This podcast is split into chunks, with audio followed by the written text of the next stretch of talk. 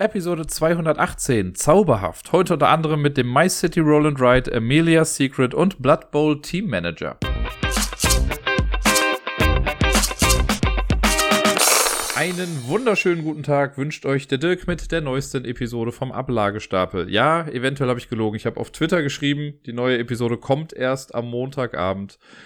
Und jetzt ist sie doch schon da. Also gerade wo ich aufnehme, ist noch Sonntagabend, quasi schon Nacht, könnte man sagen. Und ich habe mir sagen lassen, es gibt ein paar Menschen, die morgen eventuell eine längere Bahnfahrt irgendwie vor sich haben und deswegen sehr traurig wären, wenn sie nichts auf den Ohren hätten.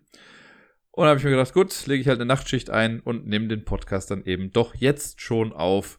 You're welcome. Fangen wir doch deswegen auch einfach mal an, ohne große Umschweife, mit den Spielen, die ich letzte Woche gespielt habe. Und bis auf eine kleine Ausnahme konnte ich alle Spiele im Doppelpack quasi spielen. Also nicht die Spiele jeweils doppelt spielen, sondern mit einer anderen Person, denn Sarai war wieder zu Besuch. Und wir haben sehr viel gespielt, wie ich finde. Also zumindest für so zwei Tage, die wir jetzt irgendwie zusammen hatten, war da doch einiges Nettes mit dabei. Aber ein Spiel hat das Ganze ein bisschen dominiert, könnte man sagen. Da kommen wir aber gleich zu. Den Anfang macht jetzt hier äh, eigentlich kein richtiges Brettspiel in dem Sinne, sondern ein Puzzle mit etwas mehr, nämlich das Murder Mystery Puzzle Endstation Underground, das von Cosmos jetzt erschienen ist. Da gibt's äh, zwei verschiedene Motive, glaube ich, soweit ich weiß. Einmal dieses Endstation Underground und noch sowas wie die Kunst des Mordes oder Mord ist Kunst, irgendwie so. Gibt's noch eins. Und die Idee dahinter ist eigentlich relativ simpel. Und zwar ähm, bekommt man ein Puzzle, ein großes Puzzle, das 750 Teile hat. Das puzzelt man zusammen und das stellt, zumindest jetzt bei Endstation Underground, eine Pinnwand dar, die äh, mit einer Ermittlung ähm, zusammenhängt. Da ist quasi in London eine junge Dame, ähm, tot aufgefunden worden und wir versuchen jetzt rauszufinden, was damit passiert ist. Denn das Ganze ist quasi sowas wie diese ganzen Hidden Games Sachen. Also man bekommt einen Fall, bekommt Material dazu und muss dann selbst rausfinden, was denn eigentlich geschehen ist. Hier hat man halt ein großes Puzzle und auf diesem Puzzle, auf dieser Pinwand sieht man dann einzelne Hinweise dazu. Es gibt aber zudem noch fünf weitere kleine Puzzles, die dann quasi Fotos darstellen sollen, die bei der Ermittlung auch noch helfen. Diese kleinen Puzzles haben jeweils 50 Teile, sind also schnell zusammengesetzt. Da braucht man als geübter Puzzler vielleicht gerade mal fünf Minuten oder so für, wenn es hochkommt, zehn. Aber es ist wirklich kein Hexenwerk.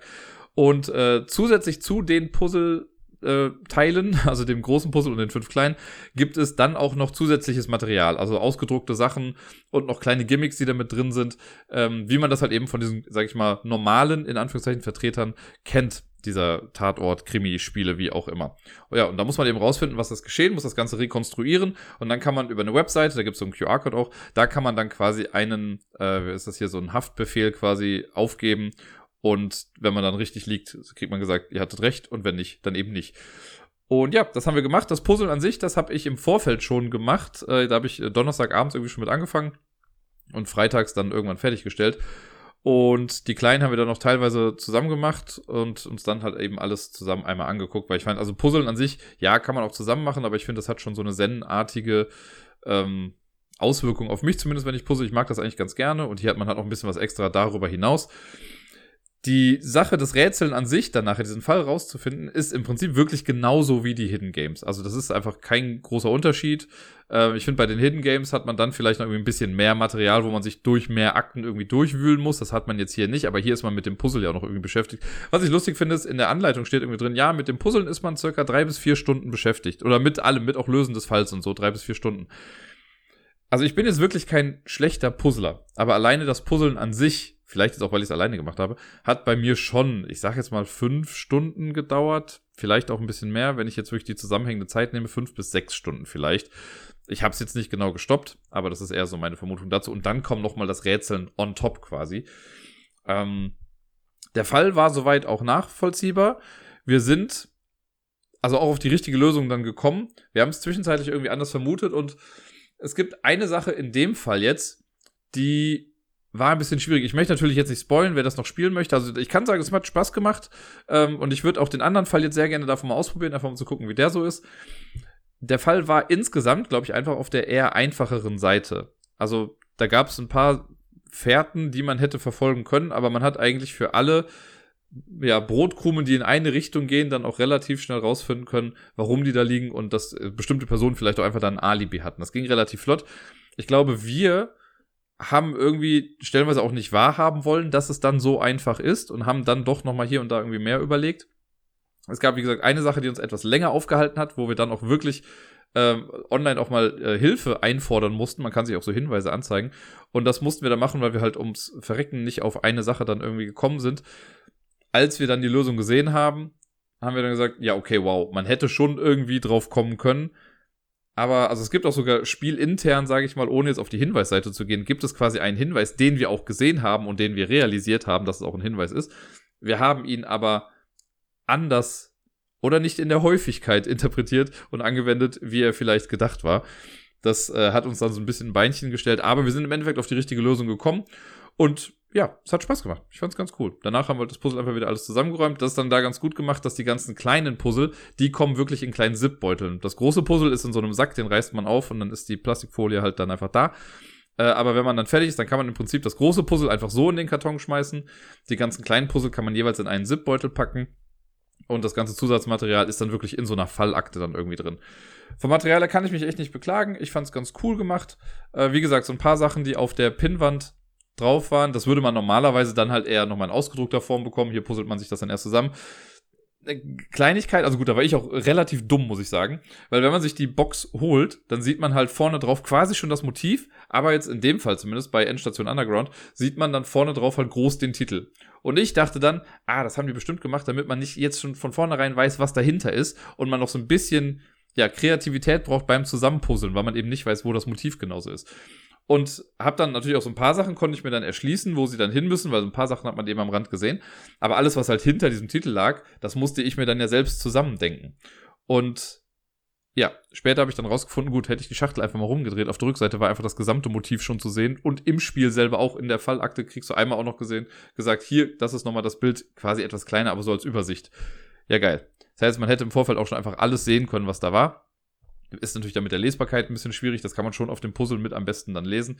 Äh, aber das fand ich dann noch ein kleines bisschen schade, weil ich mag das eigentlich zum Beispiel bei den Ravensburger Puzzeln, da ist es ja so, dass man zwar vorne ein Motiv sieht, wenn man es dann aber puzzelt, ist das Motiv ein kleines bisschen anders. Man weiß also auch nicht hundertprozentig, wie das Motiv eigentlich aussieht. Das mag ich total gerne bei Puzzeln. Hier habe ich es mir jetzt selber schwieriger gemacht, als es eigentlich hätte sein müssen. Ich weiß noch damals, als Lama, das Kartenspiel, rausgekommen ist, habe ich zuerst eine Beschreibung davon gesehen und dachte mir, alleine beim Lesen der Anleitung auch so, pff, das ist ja total billig. Also, das wird mir im Leben nicht gefallen. Das ist doch viel zu simpel, dieses Spiel. Ne? Weil einfach dieses Konzept von, naja, gut, Karte ausspielen, entweder die gleiche Zahl oder eins drüber. Und mit dem Lama kommt man wieder rum und Punkte abgeben und sowas. Irgendwie klingt das nicht so ansprechend. Und dann habe ich es gespielt und habe gemerkt, okay, es macht doch irgendwie Spaß. Irgendwie ist es doch ganz cool. Und das lag wahrscheinlich auch daran, also das Kartenablegesystem an sich ist ja auch einfach irgendwie lame. Wenn es nur das wäre, wäre es, glaube ich, auch einfach echt nicht so toll gewesen. Der Clou dahinter ist ja das mit den Chips, dass man jedes Mal, wenn man wirklich gewinnt, darf man dann quasi eine, also wenn man alle Handkarten losgeworden ist, darf man einen Punktechip weggeben und wenn man halt so einen Zehner-Chip weggeben kann, ist halt noch ganz geil also und damit kann man halt so ein bisschen rumspielen. Manchmal nimmt man ja auch ein paar Minus, mehr Minuspunkte noch in Kauf, damit man eben so einen Zehner-Chip bekommt und den dann loswerden kann, äh, weil es ist halt toller, wenn du von sag ich mal, 11 auf 1 runtergehst, anstatt von 9 auf 8 oder so. Naja, dieser kleine Kniff hat für mich Lama damals zu einem echt großen, also nicht Hit gemacht, würde ich jetzt nicht sagen, aber auf jeden Fall zum Spiel gemacht, das ich super gerne spiele. Was ähnliches ist jetzt wieder passiert und zwar mit dem My City Roll and Write. Da waren quasi erstmal, ich würde fast sagen, zwei Sachen, die irgendwie so ein bisschen dagegen gesprochen haben. Das erste ist, dass, wenn man das so sieht, denkt man halt so, oh, okay, es ist halt nur so ein Roll and Write Abklatsch von einem großen Spiel. Ne? Das ist jetzt nicht schon, für mich jetzt auch nicht das beste Marketing. Jetzt muss ich aber auch sagen, ich mochte My City. Ich fand das ganz gut. Das war ein nettes Legacy-Spiel für so nebenbei. Ich muss aber auch sagen, irgendwie, also so gerne ich das gespielt habe, das waren, glaube ich, 24 Partien oder so, ähm, da ist jetzt nichts mehr, wo ich sage, boah, das war ein krasses Highlight in diesem Spiel. Ne? Wenn ich an Pandemic Legacy zurückdenke, an das erste, da weiß ich ganz genau, ey, in Monat X, da war die Kacke am Dampfen. Das war richtig krasser Monat und irgendwie alle, die es gespielt haben, können da beipflichten, die wissen, dieser Monat war halt einfach krass. Und bei My City war es halt so, es plätscherte vor sich hin, es war halt ein nettes Spiel. Aber ich habe auch absolut keine negativen Gefühle deswegen, außer vielleicht, dass dieser Catch-up-Mechanism am Ende nicht so ganz funktioniert hat. Aber das Spiel an sich fand ich grundsolide. Ein nettes vor sich hin Puzzeln. Und jetzt soll halt ein Roll and Ride davon rauskommen. Da war ich dann so ein bisschen, hm, ja, okay, ob ich das so toll finde, weiß ich jetzt nicht. Und es gibt aber zwei Dinge, die dann doch dafür, oder fast schon, das sind zwei Dinge, drei Dinge, wie auch immer. Es gibt ein paar Dinge, die dann doch dazu geführt haben, dass ich auf jeden Fall erstmal interessiert war. Oder sagen wir so, eine Sache hat dazu geführt, dass ich interessiert war, dass ich es dann toll fand, und das ist ein kleiner Spoiler schon mal, äh, da kommt noch was anderes dann mit hinzu. Die Sache, die mich dann doch noch dazu bewegt hat, ist mir dann auch einfach mal zu holen und es mal auszuprobieren, war die Tatsache, dass es bei dem My City Roll and Ride auch eine Kampagne gibt im Prinzip. Die ist natürlich viel niederschwelliger als jetzt bei dem Brettspiel. Ist auch keine Legacy-Kampagne in dem Sinne. Aber man hat eine Kampagne von zwölf Spielen, die man quasi nacheinander durchspielen kann und man erlebt auf eine gewisse Art und Weise eine kleine Geschichte dann dadurch. Die ist total zu vergessen eigentlich die Geschichte. Die ist quasi einfach nur eine Ausrede dafür, um neue äh, Mechanismen irgendwie in die einzelnen Partien mit reinzubringen. Aber es gibt sie auf jeden Fall und man kann quasi zwölf Partien spielen und am Ende kann man quasi gucken, wer hat insgesamt die meisten Punkte gemacht nach den zwölf Spielen und der hat dann die Kampagne von dem My City Roll and Ride gewonnen. Meines Erachtens nach, nach meinem Wissensstand, gibt es noch kein anderes Roll and Ride, das das so macht. Ich weiß, es gibt ja dieses Welcome to the Moon, was ja auch so ein Kampagnen-Flip and Fill, Flip and Ride, wie auch immer irgendwie ist. Ähm, das habe ich jetzt selber noch nicht gespielt. Ist aber, glaube ich, auch noch mal ein kleines bisschen anders, weil sich da ja auch, glaube ich, die Pläne wirklich krass ändern stellenweise. Also zumindest von dem, was ich gesehen habe, korrigiert mich da gerne, wenn ich falsch liege, aber ich glaube, da ändert sich das Layout ein bisschen heftiger, als es jetzt hier der Fall war. So, dann habe ich also geholt und ich habe dann auch schon mal drei Solo-Partien gespielt, oder nee, sogar sechs Solo-Partien einfach mal so runtergerasselt und dachte mir halt schon nach dem ersten, also die erste Partie gemacht, und das allererste Spiel ist wirklich grundsolide, simpel. Man macht echt nicht viel. Ich gehe gleich noch mehr darauf ein, was genau man da eigentlich macht. Und hab das gespielt, war dann irgendwie nach sechs, sieben Minuten durch. Im Solospiel geht das echt flott. Und dachte, ja komm, jetzt hast du das erste gemacht, machst das zweite auch noch. Und das zweite Spiel gespielt. Okay, das ist schon ein bisschen cooler. Das dritte gespielt. Ja, komm, jetzt habe ich drei gemacht, will ich auch wissen, wie es weitergeht. Hab das vierte gemacht, das fünfte gemacht, das sechste gemacht. Und ey, wenn es nicht schon was später gewesen wäre an dem Abend, ich hätte noch weiter gespielt. Und es hat mich genervt. Das war so ähnlich wie bei Lama. Ich habe es gespielt und ich dachte mir, es kann doch nicht sein, dass mir das Spiel so gut gefällt. Da ist doch wirklich nichts eigentlich dabei, was großartig neu ist. Ja, und jetzt habe ich ja eben schon gesagt, dass Sarai am Wochenende da war und wir haben die gesamte Kampagne zu zweit dann nochmal gespielt. Das heißt, von vorne angefangen mit Spiel 1 und einmal komplett alles durch bis Spiel 12 über zwei Tage verteilt. Wir haben es nicht alles in einem Tag gespielt, aber haben es quasi, ich glaube, wir haben, nee, wir haben, glaube ich, sogar an einem Tag gefühlt einfach alles gespielt. Aber ich bin mir gerade nicht mehr hundertprozentig sicher. Ähm, naja, und das Ganze ist ein bisschen aufgeteilt. Es gibt jeweils immer drei Partien, drei Spiele, die in einem Kapitel zusammengefasst sind. Das heißt, es wird quasi am Anfang eines Kapitels eine neue Sache irgendwie eingeführt und dann in den nächsten zwei Spielen wird näher drauf eingegangen und das wird dann ein bisschen weiter noch benutzt. Ähm, was wir jetzt da machen in dem ganzen Ding ist wie folgt. Wir haben ein kleines Blatt vor uns, alle haben das gleiche Blatt vor sich und man fängt dann an mit Spiel 1. Es gibt so einen dicken Block in, dem, äh, in dieser Box da drin. Der füllt quasi diese Kosmos-Schachtel komplett aus. Daneben ist dann noch Platz für drei Würfel. Jeder bekommt dann von dem passenden Spiel, das wir gerade spielen, ein Blatt. Man muss sich noch einen Stift holen, der ist nicht mit dabei. Leute, wenn ihr Roll-and-Ride-Spiele macht, packt bitte Stifte mit dazu. Und dann kann man schon loslegen. Und es ist wirklich super simpel. Man hat diese drei Würfel. Die würfelt man und das Würfelergebnis zählt für alle. Was ich ja schon mal auch ganz cool finde, weil gerade bei dem Spiel könnte man sonst sagen, wenn jetzt jeder für sich nur würfelt und auf sein Würfelergebnis dann guckt, dann könnte es relativ schnell unfair werden, weil der Zufall hat einfach eine viel zu große Rolle spielt. Ne? Wenn ich total passende Sachen immer würfle und die einzeichne, kann ich total Glück haben. Wenn bei dir immer nur Grütze rauskommt, da hast du halt Pech. Deswegen ist es ganz cool, man würfelt, ist auch egal, wer würfelt eigentlich, Hauptsache, alle sehen das Ergebnis und alle zeichnen das gleiche dann ein. Es gibt drei Würfel. Ein Würfel ist ein weißer Würfel, der hat auf jeder Seite ein Haus, das anders ausgefüllt ist. Das gibt quasi die Gebäudeart vor. Bei dem My City Brettspiel war es ja auch so, dass es, glaube ich, drei verschiedene Gebäudearten gab in drei verschiedenen Farben. Ich glaube, gelb, rot und blau oder so. Und hier gibt es äh, entweder komplett ausgefüllt, schraffiert oder Xe, wo man dann ähm, die Gebäude, die man dann bekommt, das sind also Polyomino-Formen, die man dann nachher einzeichnen muss. Und dann soll man einfach in jedes Feld entweder so eine Schraffur reinmachen oder es komplett ausmachen oder eben halt in jedes Feld dieses Gebäudes dann ein X machen. Einfach um die Gebäudearten zu unterscheiden. Finde ich cool, das passt schon mal ganz gut. Also ist halt sehr niederschwellig auch. Man muss jetzt nicht krasse, elaborierte Sachen irgendwie da reinzeichnen, sondern es reicht einfach, diese Schraffur zu machen. Das kann man super gut erkennen. Die anderen beiden Würfel geben vor, was wir einzeichnen. Und das das muss ich sagen, was bei Lama für mich das mit den Chips war, wie man die abgibt und so, und dass man da so ein bisschen rumtaktieren kann, was da für mich quasi das Geniale an dem Spiel war. Für mich sind die Würfel bei My City das Geniale. Und diese beiden Würfel, da frage ich mich ernsthaft, warum hat das noch keiner vorher gemacht? Weil das ist so simpel, aber irgendwie ziemlich cool. Und zwar haben wir zwei blaue Würfel auf den ersten Blick ist es so, es sind auf beiden Würfeln einfach Vierecke drauf. Immer so an dem Rand ein bisschen irgendwie. Und die Idee ist, wir würfeln zwei Würfel, also diese beiden blauen Würfel, und packen die nachher aneinander. Und das, wie die dann aneinander gepackt werden, ergibt dann eine Polyomino-Form. Jetzt könnte man ja eigentlich sagen, okay, krass, aber da kann doch total random Kack rauskommen. Deswegen gibt es auf jeder Würfelseite, auf der Polyomino-Formen sind, gibt es einen kleinen grauen Halbkreis. Auf beiden Würfeln, immer auf beiden Seiten. Und wenn ich das jetzt würfle, dann packt man die beiden Sachen, dann, also die beiden Halbkreise quasi aneinander, so dass quasi ein grauer, vollständiger Kreis entsteht. Und das ergibt dann insgesamt die Polyomino-Form. Und da können insgesamt, äh, ich habe es nicht ganz, ich glaube, neun verschiedene Formen rauskommen. Es kann halt ein einzelnes Feld kann theoretisch kommen, weil einer, also es gibt auf einem Würfel gibt es halt das Einerfeld, auf dem anderen gibt es auch eine Blanko-Seite. Das heißt, wenn die beiden zusammen gewürfelt werden, hat man halt ein Einerfeld. Dann gibt es Zweierfelder, die kommen können. Äh, die haben auch alle Bezeichnungen, das finde ich eigentlich ganz nett. In der Anleitung wird dann auch davon gesagt, hier, das sind die Namen der einzelnen Formen, einfach nur, dass wenn sie gesagt werden, alle wissen, was damit gemeint ist. Du kannst halt den Einer, den Zweier, die Dreierreihe, Viererreihe, dann gibt es irgendwie das Zweier-L, Dreier-L, Vierer-L, das U-Gebäude. Ich habe bestimmt irgendwas vergessen, ich weiß es nicht mehr ganz genau. Auf jeden Fall, diese ganzen Sachen gibt es dann.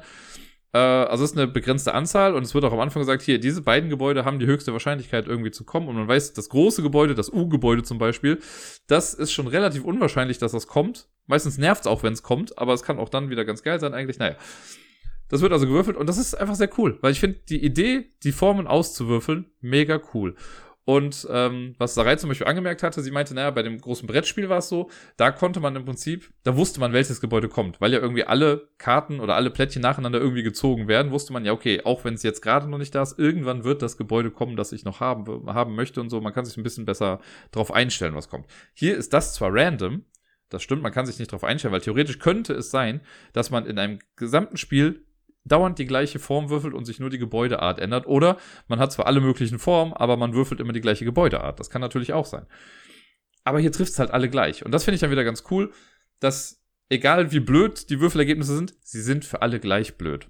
Und nur die Entscheidung, was wir mit dem blöden Ergebnis oder auch mit dem guten Ergebnis dann machen, das ist halt dann äh, anders. Und das fand ich ganz spannend, weil wir haben halt in dieser Kampagne, die wir dann gespielt haben, öfter auch mal, also natürlich hat man auch mal geguckt, was macht die andere Person gerade. Und ohne dass wir das aktiv gemacht haben, aber es gab immer mal wieder auch ein paar Partien, wo wir gleich angefangen haben und dann gesehen haben, ja, ja, du Nachmacherin hier, du machst mir genau alles gleich. Ähm, aber dann irgendwann ist es doch auseinandergegangen. Und das war jetzt nicht, weil irgendwie so eine Spielmechanik uns dazu geführt hat, das zu machen, sondern wirklich, weil es einfach dann die ja, eigene Präferenz war, wo man jetzt bestimmte Gebäude hinpackt ganz am Anfang, das allererste Spiel ist wirklich auch super simpel. Man hat da so einen kleinen Ausschnitt auf seinem äh, Blatt von dieser My City halt eben, von dieser Stadt oder dem Gelände.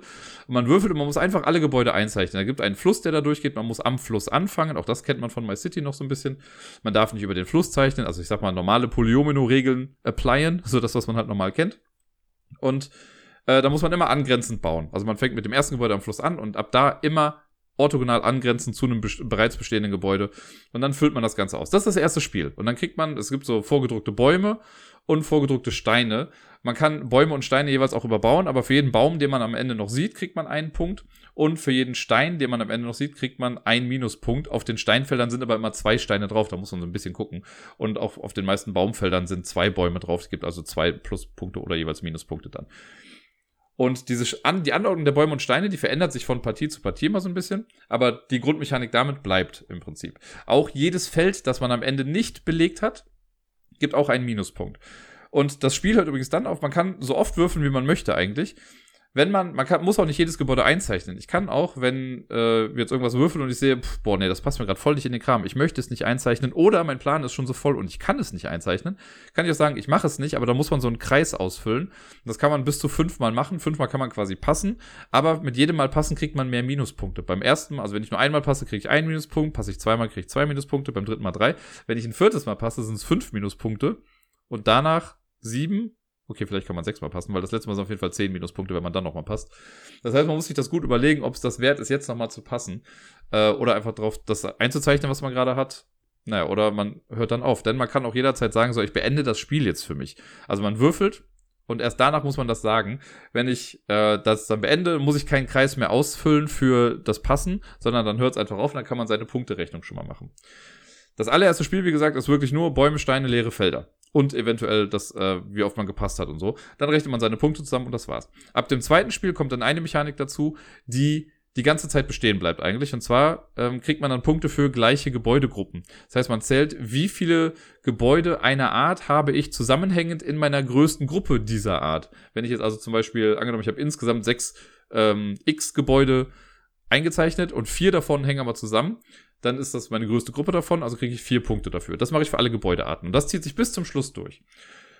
Und dann kommen im Laufe der Kampagne immer mal wieder neue Sachen hinzu. Sachen, die einem stellenweise aus dem Brettspiel schon bekannt sind. Ne? Also es gibt vielleicht die Kirchen, die kommen irgendwann mit dazu. Oder später irgendwie auch das Sägewerk. Und man kann man doch den Wald auf einmal überbauen. Und in der Nähe von den Bergen ist dann auch nochmal was. Das sind alles Sachen, die irgendwie bekannt sind aus, dem, aus der Legacy-Kampagne im Spiel.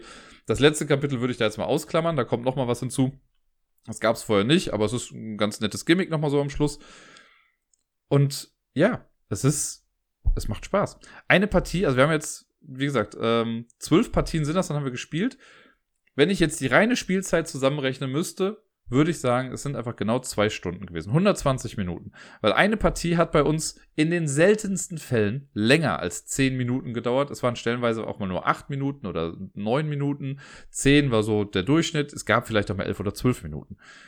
Das geht so flott und man spielt halt wirklich, also gerade die ersten drei Kapitel, die spielt man so runter. Ne, das erste Kapitel geht so flott, danach muss man ein bisschen mehr überlegen. Und mit jedem neuen Mal muss man, klar, ein kleines bisschen mehr nachdenken irgendwie. Aber das geht so flott von der Hand. Und ich habe es auf Twitter auch geschrieben, eigentlich nervt es mich, wie gut ich es finde, weil es ja so auf dem Papier eigentlich nichts Neues hat. Aber es hat einfach verdammt viel Spaß gemacht. Ich bin es mit der Kampagne durch. Ich habe meine Solo-Kampagne, die werde ich auch noch mal zu Ende bringen, einfach um zu gucken, äh, wie es das ist. Da gibt es auch hinten eine Tabelle, wo man sich so ein bisschen vergleichen kann, wie gut man jetzt war. Da gibt es dann immer so ganz viele verschiedene Einstufen, quasi immer in Zehner-Schritten und alles, was dann über eine Punktzahl hinausgeht, ist dann Ehrenbürgerin. Ähm, ja, es ist, es macht Spaß. Ich kann es nicht anders sagen. Das macht voll viel Spaß. Ich glaube, also selbst Leute, die das My City Legacy Spiel nicht gespielt haben, holt euch das My City Roll and Ride. Damit seid ihr gut bedient. Das ist so niederschwellig. Das können auch Leute spielen, die echt nicht viele Spiele spielen, weil die Regeln sind so klar und eingängig. Ich wüsste nicht, was man damit großartig falsch machen soll. Es macht einfach Spaß. Ich möchte hier nochmal anmerken, dass äh, ist ja oft ein Thema auch irgendwie in der Brettspielbranche, gerade in den letzten Jahren auch irgendwie. Ähm, das ist mir eben bei, als ich nochmal auf die Box geguckt habe von dem Puzzlespiel, von dem ich eben gesprochen habe, als auch jetzt aber bei dem äh, My City Roll and Ride, die achten bei Cosmos mittlerweile, ich weiß, also ich habe da jetzt schon länger nicht mehr aktiv drauf geachtet, aber hier ist es mir positiv aufgefallen, die achten da wirklich auf gegenderte Sprache. Das finde ich ganz gut. Es gab jetzt irgendwie so ein, weil das erste, wo ich das gesehen habe, war, dass irgendwie in einem Flavortext stand, ja, die Siedler kommen in dieses und jenes Land. Wo ich dachte, ah, okay, wieder die Siedler. Aber die ganze Anleitung ist eigentlich, glaube ich, mit du oder mit ihr geschrieben. Also es wird gar kein gesagt, der Spieler oder die Spielerin oder sowas, sondern es wird einfach komplett genderneutral quasi verfasst. Was ich total cool finde, was ich ja oft auch selber versuche, was mir nicht immer gelingt, das weiß ich, aber das möchte ich hier einfach mal kurz positiv nochmal hervorstellen. Und auch bei dem Puzzle, da steht zumindest an der Seite, ähm, bei der Anzahl der Leute steht halt SpielerInnen. Und das finde ich auch ganz nett, dass da irgendwie drauf geachtet wird. Da haben sie auf jeden Fall jemanden bei Cosmos sitzen, der das da irgendwie gut durchgebracht hat. Finde ich super.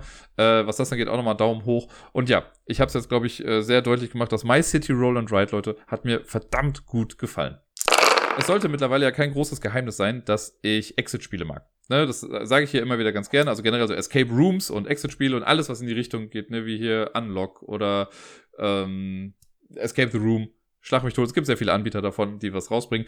Und ich freue mich immer, wenn noch neue Sachen rauskommen. Und noch mehr freue ich mich, wenn die mit irgendeinem neuen Gimmick auch verbunden sind. Und so ist es im letzten Jahr äh, geschehen. Das wurde auf der Spielemesse, glaube ich, released. Und ich bin jetzt dazu gekommen, es zu spielen, weil Sarai es mitgebracht hatte. Äh, sie hat nämlich Emilia's Secret gekauft und das haben wir gespielt. Das Ganze ist auch ein Escape Room Spiel. Das heißt, man kann es auch nur einmal spielen. Es gibt eine Art Fall, den man lösen muss und man folgt einer Geschichte und versucht hier und da halt Rätsel zu lösen. Soweit erstmal auf dem Papier nichts Neues. Was das Ganze aber sehr, sehr spannend macht, ist die Tatsache, dass das Ganze mit Augmented Reality funktioniert. Die Idee hier ist nämlich, oder was man halt macht, ist, man macht die Box auf, man hat eine kurze Anleitung, wo ein bisschen von der Story drinsteht. Die kann man sich sparen, kann ich schon mal sagen, weil man kriegt sie nachher sowieso vorgelesen. Es gibt eine App, die man sich dafür runterladen muss, die ist zwingend notwendig für dieses Spiel. Und zudem sind dann in der Box, ich glaube, ich will sagen 20, ich weiß nicht, ob es wirklich 20 sind, äh, aber so große quadratische Karten, die an bestimmte Orte gebracht werden müssen. Da steht dann drauf, platziere dies an der Wand, circa 150 Zentimeter über dem Boden, platziere dies auf einem Tisch, dies an der Tür, das an einem Spiegel oder so. Ähm, um das an der Wand anzubringen, sind ist auch so Posterkleber mit dabei. Das sind im Prinzip einfach Knete. Da kann man so kleine Bällchen machen und dann kann man das an die Wand pappen und spurlos wieder ablösen. Das ist gut durchdacht, finde ich cool, dass das mit dabei ist. Und auf diesen Karten sind auch nochmal, also sind so kleine äh, schemenhafte Abbildungen der Sache zu sehen, die das Ganze halt sein soll. Also es gibt zum Beispiel das Waschbecken, da sieht man halt dann so ein Waschbecken oder so. Das packt man überall hin.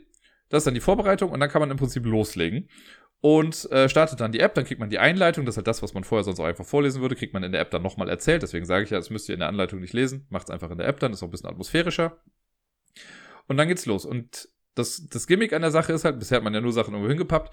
Wir kriegen dann die Story und wir sind quasi in einem alten verlassenen Herrenhaus, bla, man kennt das ja irgendwie, wir müssen irgendwie rauskommen, äh, haben eine Stunde Zeit oder so, um, den, um irgendeinen Fluch zu lösen. Und jetzt geht man mit einem Handy bewaffnet oder ein Tablet, die sagen auch in der Anleitung, äh, es ist klug, wenn man ein Tablet nimmt, einfach weil es ein bisschen größer ist und mehr Leute drauf gucken können ja, und das einfacher zu sehen ist, wenn man daneben steht. Da geht man dann rum, das braucht eine Kamera und dann kann man die Karten, die man vorher überall angebracht hat, die kann man dann quasi durch die App einscannen und durch Augmented Reality, weil die Kamera dann erkennt oder die App erkennt dann eben, welche Karten wo liegen und dann kriegt man so 3D-Objekte auf einmal auf dem Display zu sehen, die sich stellenweise auch bewegen und mit den Sachen muss man dann interagieren. Das heißt, man geht erstmal so ein bisschen rum und scannt alle Sachen, die man vorher verteilt hat, um zu sehen, ah, guck mal, hier, da ist das Waschbecken und da ist der Spiegel und ach, guck mal, da steht doch irgendwie was und das könnten wir doch da nochmal irgendwie gebrauchen. Man kann dann auch immer nochmal auf Sachen draufdrücken und sie dann irgendwie näher sehen auf der App oder auch mal ein bisschen drehen, mit Sachen interagieren. Und so hangelt man sich von Rätsel zu Rätsel bis man das Ganze eben gelöst hat. Es gibt ein großes Pappmarker-Ding, das ist so eine Falltür. Ähm, das legt man am besten auch einfach auf den Boden und das ist kein großes Geheimnis, weil man das sofort sieht. Da steht halt einfach auch schon drauf Escape. Und da kann man erstmal nichts mit machen. Aber je weiter man kommt, desto mehr kann man vielleicht damit machen. Mehr sage ich mal nicht dazu. Äh, ist auch kein großer Spoiler. Das ist wirklich, also, das sollte jedem einleuchten, der das auch ans ansatzweise nur irgendwie sieht. Ähm, ja, und dann rätselt man sich eben durch das alles durch und versucht diesen Fall zu lösen. Wir haben es geschafft. In, ich glaube, 42 Minuten oder so. Ich sage jetzt schon mal vorab, es hat mir gefallen. Und ich fand die Idee ganz cool. Ich liebe dieses Gimmick. Ich finde das mega gut. Ich mag Augmented Reality total. Ich bin ja generell offen für Techniksachen irgendwie in Spielen. Und hier finde ich die Idee dahinter auf jeden Fall sehr cool. Aber, und da kommt ein kleines Aber. Ich fand, zumindest in unserem Fall, war es jetzt so, dass die Technik nicht hundertprozentig leider funktioniert hat. In, also, wir haben es ja spielen können und äh, wir konnten auch die ganzen Rätsel machen. Das war auch alles in Ordnung. Aber so ein bisschen also anders gesagt, wir hätten das Spiel bei Tageslicht spielen können, wir hätten die Sachen irgendwie alle in einen Raum packen können, ne, schon irgendwie da, wo es irgendwie steht, aber so alle in einen Raum und hätten es dann einfach spielen können und gut wäre es gewesen. Hätten wir kein Problem damit gehabt. Aber wir wollten das halt ein bisschen atmosphärischer haben. Deswegen haben wir gewartet, bis es dunkel draußen ist, was ja mittlerweile erst dann so gegen ja, 10 Uhr oder so der Fall ist. Und wir haben die Sachen, diese ganzen Kärtchen halt nicht nur in dem einen Zimmer, in dem wir gespielt haben, also hier im Wohnzimmer irgendwie verteilt. Nein, wir haben sie halt in der ganzen Wohnung verteilt. Ne? Also wenn da halt eine Karte ist mit Waschbecken, habe ich sie halt im Badezimmer ins Waschbecken gelegt. Eine Sache mit Spiegel habe ich halt in Flur in den Spiegel gehangen. Dann gab es irgendwie einen Nachttisch, habe ich halt dann an den Nachttisch gelegt. Äh, die Tür war dann die Eingangstür. Also schon so, dass die ganze Wohnung voll war eigentlich mit diesen Kärtchen. Natürlich jetzt, also äh, in der Küche war jetzt zum Beispiel nichts, aber schon so, dass man halt rumgehen musste. Dann wird auch gesagt, ja, mit dem Bluetooth-Lautsprecher irgendwie das Handy verbinden, damit der Ton halt auch lauter ist. Haben wir auch gemacht. Ähm, ja, und dann sind wir halt zusammen rumgelaufen in der Wohnung und haben halt die ganzen Sachen dann irgendwie gescannt und uns angeguckt und dann damit interagiert. An sich hat das gut funktioniert. Wir haben aber noch quasi einen Schritt weiter gemacht und haben das Licht halt auch überall eigentlich ausgemacht. Da gab es ein kleines technisches Problem, weil man über die App eigentlich die Taschenlampe anmachen könnte, aber bei meinem Handy zumindest war es so, immer wenn ich auf den Taschenlampen Taschenlampen-Button gedrückt habe, dann ist die für so eine Millisekunde irgendwie gerade angegangen, aber auch sofort wieder ausgegangen. Das hat leider nicht funktioniert. Das war dann also so, dass ich mit meinem Handy rumgegangen bin, um die ganzen Sachen zu scannen. Und Sarai ist mit ihrem Handy als Taschenlampe dann quasi noch nebenher gegangen, um ein bisschen Licht zu machen, damit das äh, Handy oder die App oder die Kamera eben halt die ganzen Karten auch wirklich erkennt. Das war so ein bisschen der zweite Knackpunkt. Das hat nicht immer richtig gut funktioniert. Das kann auf jeden Fall auch an meinem Handy liegen, weil bei meinem Handy war schon bei den Testberichten auch zu sagen, ja, nachts ist das nicht die beste Kamera. Wenn man jetzt eine Kamera hat, die nachts einfach super gut funktioniert, wird man damit wahrscheinlich auch weniger Probleme hatten, aber sollte man so ein bisschen im Hinterkopf haben, wenn man das Ganze spielt. Gerade auch bei Tablets. Tablets haben ja nicht immer so eine gute Kamera, sage ich mal, wie jetzt Handys. Könnte das halt auch der Fall sein. Also ich habe zum Beispiel hier noch ein altes iPad, da weiß ich, dass die Kamera nicht so geil ist. Ich weiß nicht, ob das damit jetzt bessere Ergebnisse gewesen wären als mit meinem Handy, aber nun gut. Das heißt, auch das war dann manchmal so ein bisschen nervig und ich wette, hätten wir diese technischen Probleme nicht gehabt, also weil manchmal habe ich dann auf so einen Code draufgezielt mit der Kamera und vor, zurück, hoch, runter, links, rechts geguckt, dass sich das irgendwie scharf stellt und es hat halt nicht geklappt.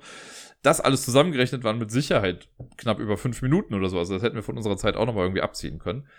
Es hat dann letztendlich irgendwann funktioniert und irgendwann, ich glaube so nach 20 Minuten, 25 Minuten, haben wir auch einfach gesagt, fuck it, wir machen das Licht jetzt einfach an. Ne? Also wir haben es ja vorher ausgemacht, aber einfach damit es ein bisschen flotter da noch geht und wir nicht uns abnerven über die Technik, haben wir dann das Licht angemacht. Wir haben die Sachen immer noch da gelassen, wo sie halt hingen, aber so konnte man die Sachen ein bisschen flotter scannen. Das war ein kleiner Kritikpunkt an der Sache. Der andere, das ist auch der Grund, warum die sagen, spiel's vielleicht lieber mit dem Tablet, aber das würde, glaube ich, gar nicht so viel ändern, weil, naja, das Spiel lief jetzt halt so ab.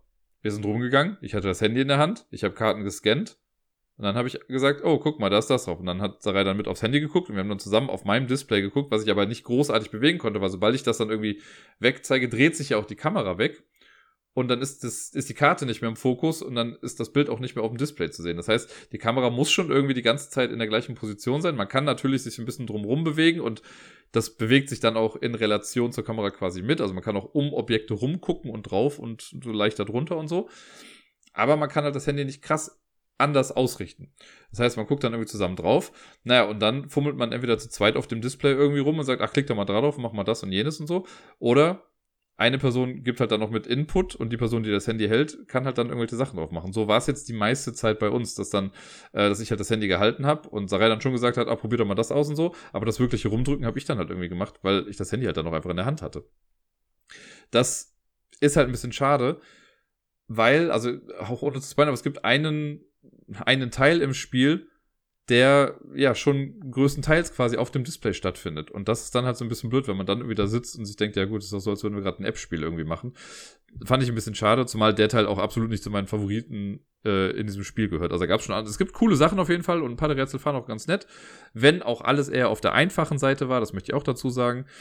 Ähm, aber ja, keine Ahnung. Also das, die Tatsache, dass man halt auf sein Handy guckt, Geht halt natürlich nicht anders, weil die können ja jetzt keine irgendwie krassen Google Lenses oder sonst was da reinpacken, damit man das einfach als Brille alle gleichzeitig irgendwie sehen. Ist schon vernünftig so, wie es ist, aber muss man sich halt gewiss sein oder muss ich halt, äh, sollte das im Vorfeld wissen, was man da halt quasi dann macht. Und ich hatte eigentlich noch eine letzte Sache, aber ich weiß schon gar nicht mehr, was es war. Na okay, ich weiß nicht, ob es wirklich ein Kritikpunkt ist, aber ähm, ja, so toll ich die Technik auch finde und so toll ich die Idee auch finde mit Karten hinlegen und sowas, es schränkt einen natürlich ein kleines bisschen ein, weil ich sag mal, in einem richtigen Escape Room, wenn ich jetzt da reingehe, dann sehe ich natürlich auch Sachen, wo ich mir denke, okay, das hat safe irgendwas mit einem Rätsel zu tun, hier kann ich irgendwas machen, aber es gibt auch genug andere Sachen, wo man sich denkt, ah, hier gucke ich jetzt mal, sei es nur ein Vorhang, wo man einmal kurz hinterguckt und dann hängt vielleicht ein Zettel da, wo steht, no, hier ist nichts. Ähm, aber es gibt halt Sachen, die man entdecken kann. Hier weiß man ja halt einfach, ja, okay, ich muss ja jetzt nicht in der Küche nach irgendwas suchen, wenn da kein Marker ist. Also wenn da keine Karte irgendwie hängt. Das heißt, man ist bei den Rätseln halt ganz klar fixiert auf die einzelnen Karten. Und wenn man dann was bekommt, dann weiß man, okay, selbst wenn ich jetzt keine Ahnung habe, wofür das nächste Ding, ups, bin ich gerade einmal gegen äh, das Mikro gekommen, wenn ich jetzt irgendwas, ein Item bekomme und ich weiß gerade nicht, wofür ich das brauche, dann ist die Auswahl ja relativ limitiert, weil ich weiß, ich muss im Prinzip einfach nur alle anderen Karten mal abgehen und dann vielleicht kurz ein bisschen rumklicken, um zu gucken, ob das da irgendwie benutzt werden kann. Das heißt, das, was das eigentlich ganz cool macht und was das Gimmick ja eigentlich braucht, also eben diese Augmented Reality Codes, schränken die Rätselvielfalt so ein kleines bisschen ein. Man ist halt einfach nicht so frei, sondern man geht dann einfach immer diese Wegpunkte irgendwie ab und guckt, wo kann ich jetzt was irgendwie anbringen. Es gibt ein paar Rätsel, die fand ich nicht so hundertprozentig logisch, wo ich gedacht hätte, na gut, also ja, man kommt irgendwie drauf, was man machen muss, aber wenn ihr mich jetzt fragen würdet, was genau nochmal die Geschichte eigentlich davon war, ich weiß es auch nicht mehr so ganz genau, also grob kriege ich es vielleicht noch zusammen irgendwas mit einem Geheimnis von Emilia. Und äh, viel mehr war es dann aber auch schon eigentlich gar nicht mehr. Wenn ich jetzt das Ganze bewerten müsste, würde ich sagen, Experiment teilweise geglückt. Ich würde mir sehr, sehr wünschen, dass es davon mehr gibt. Und ich dachte mir, was halt ganz cool wäre eigentlich, wenn die das System nehmen würden und das kindgerechter nochmal machen würden, weil hier hat das jetzt schon, äh, also es ist halt eine gruselige Atmosphäre, ne, altes verlassenes Herrenhaus und es hat was mit Geistern und sonst irgendwas zu tun.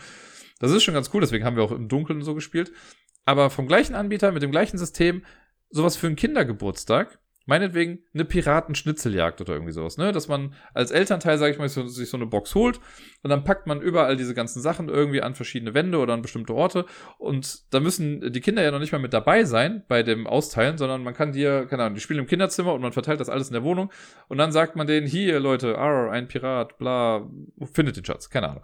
So, und dann gehen sie halt los und kriegen dann meinetwegen auch irgendwie, kriegt dann ein Kind, das Geburtstagskind, kriegt dann vielleicht ein Handy äh, in die Hand gedrückt, ne? Ja, ich weiß, Handys sind böse und der Teufel, aber aber äh, kann man ja machen. Eine Medienerziehung gehört ja einfach mit dazu. Und dann werden die Sachen gescannt und dann kriegt man vielleicht was gesagt. Dann könnte halt so ein Comic-Pirat irgendwie rauskommen und irgendwie ein bisschen was erzählen und ne, dass man halt so irgendwie Hinweise bekommt. Ich glaube, für sowas ist das total gut, dieses System. Für krassere Rätsel und komplizierte Rätselketten und sowas, hat sich das jetzt nicht so ganz angeboten. Es war halt auch relativ linear. Also natürlich gab es ein paar Sachen, wo man irgendwie was machen konnte, aber irgendwie war das halt immer klar. Man hat irgendwie, ja, du hast hier einen Gegenstand bekommen. Ah, ja, okay, dann werden wir jetzt mal dahin gehen und das dann da benutzen. Also es war oft, lag es auf der Hand, was man machen muss, bis auf zwei, drei Ausnahmen vielleicht. Und ja, wie gesagt, macht daraus ein Kindergeburtstagsding. Ich glaube, das wäre der Renner. Ich würde es auch spielen. Ähm, was noch vielleicht interessant zu wissen ist, und also ich verstehe es nach wie vor nicht, es gibt, wenn man die App aufmacht, gibt es drei Möglichkeiten, die man machen kann. Man kann ein kleines Tutorial spielen. Ich habe ja eben von dieser Falltürenkarte berichtet, die man quasi auf dem Boden liegt und wenn man das kennt, hat man, haha, eine Falltür. Äh, auf der Rückseite davon ist so ein Totenkopf und das ist quasi das Tutorial. Das ist echt ganz nett gemacht. Das, äh, das fand ich eine süße Idee, einfach so um kurz was zu zeigen und auch schon mal zu sagen, worauf man sich so ein bisschen einlassen kann. Äh, das Tutorial fand ich mega gut. Das ist eine Auswahlmöglichkeit. Dann gibt es das normale Spiel. Das, das steht dann da als langes Spiel, 60 Minuten in etwa. Und es gibt das kurze Spiel, 20 Minuten. Und ich habe mir den Kopf drüber zerbrochen. Was machen die dann anders? Also gibt es dann die Karten nicht? Kriegt man irgendwie alles direkt vorserviert, wie auch immer. Und ja, ich habe heute Morgen, glaube ich, dann einfach mal aus Interesse nochmal in die App reingeguckt und habe einfach mal dann auf kurzes Spiel gedrückt und mir das mal angeguckt. Und ich, also ich kann es jetzt nicht heraufbeschwören, aber es scheint so, als wäre einfach dann das letzte Drittel des Spiels weg. Also als gäbe es das dann einfach nicht mehr. Kann jetzt nicht sagen, ob das jetzt wirklich der Fall ist, aber anhand einer, ich sag mal, Mechanik, die man im Spiel dann entdeckt, äh, würde ich jetzt sagen, da fehlt dann einfach ein bisschen. Und ich frage mich, wer zur Hölle macht denn das? Also wenn ich jetzt zu einem Escape Room Anbieter gehe und ich zahle, keine Ahnung, ja gut und gerne 100 Euro sind das ja oft mal, und er sagt dann, ja, du hast jetzt die Wahl, du kannst jetzt entweder das Spiel in einer Stunde spielen oder ich sag dir die Hälfte der Lösung und du bist in 20 Minuten wieder raus. Wer macht denn sowas? Also, keine Ahnung, das fand ich eine sehr komische Choice. Muss man ja auf jeden Fall nicht machen. Ich würde jedem empfehlen, spielt auf jeden Fall das lange Spiel davon. Ein bisschen Atmosphäre dabei ist auf jeden Fall auch ganz geil.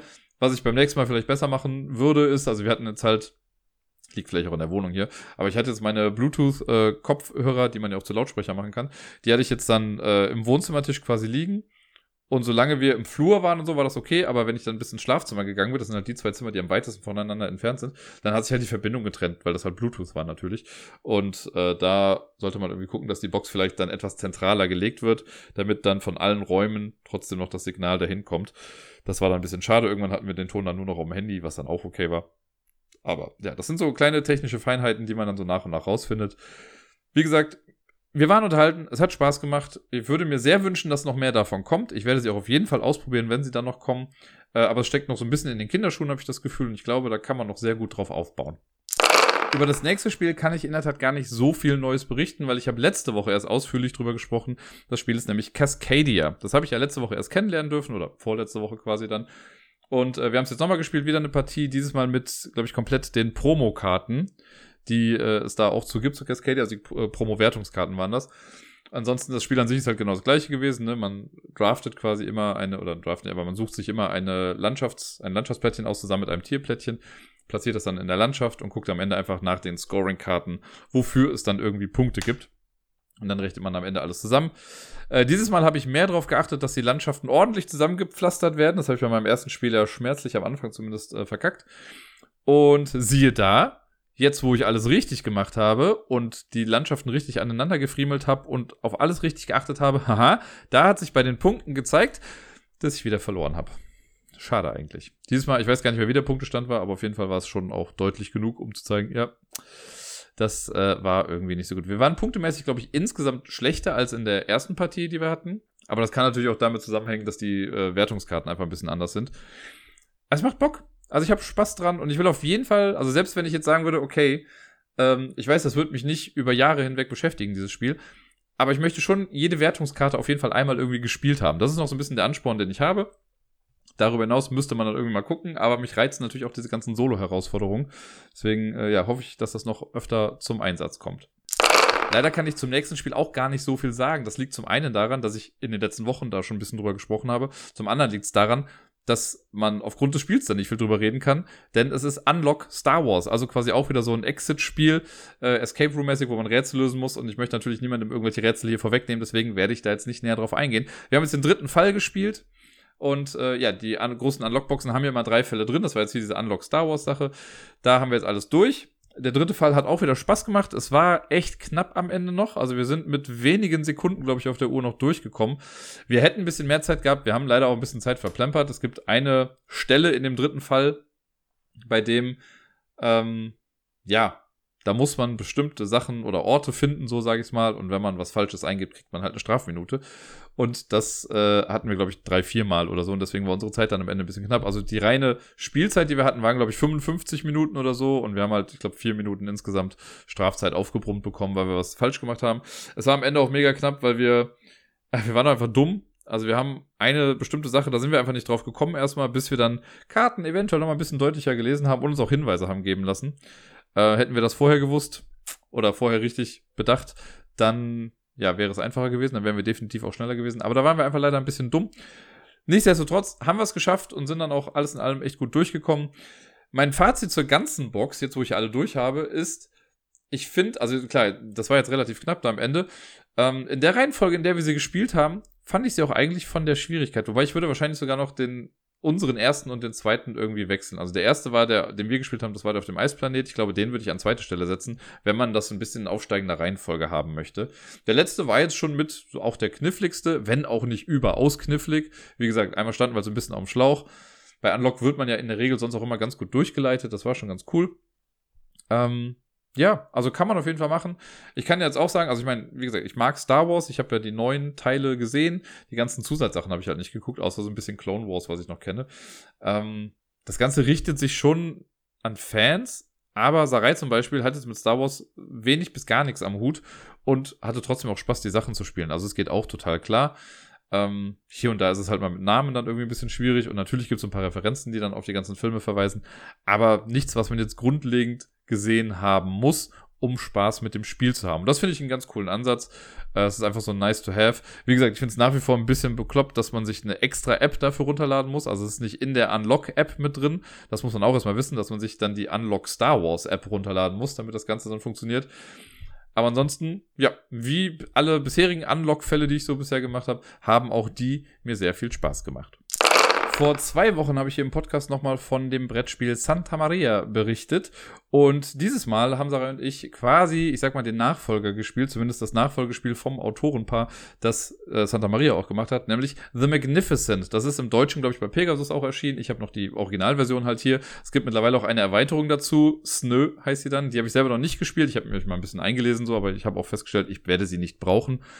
Ähm, aber ja, Magnificent, ich habe selber bisher, glaube ich, nur zweimal gespielt. Und das war jetzt dann eben das dritte Mal. Ich fand es immer schade, weil ich fand, von der ganzen Aufmachung her hat mich das total angesprochen. Und das Spiel an sich fand ich auch die beiden Male, in denen ich es gespielt habe, total gut. Und jedes Mal, wenn ich es im Schrank gesehen habe, dachte ich mir so, krass, ich müsste eigentlich nochmal spielen. Und da war ich jetzt sehr happy, nachdem wir dann ähm, Santa Maria gespielt haben, dass ich dann auch nochmal den Drive hatte, zu sagen, okay, beim nächsten Mal spielen wir es.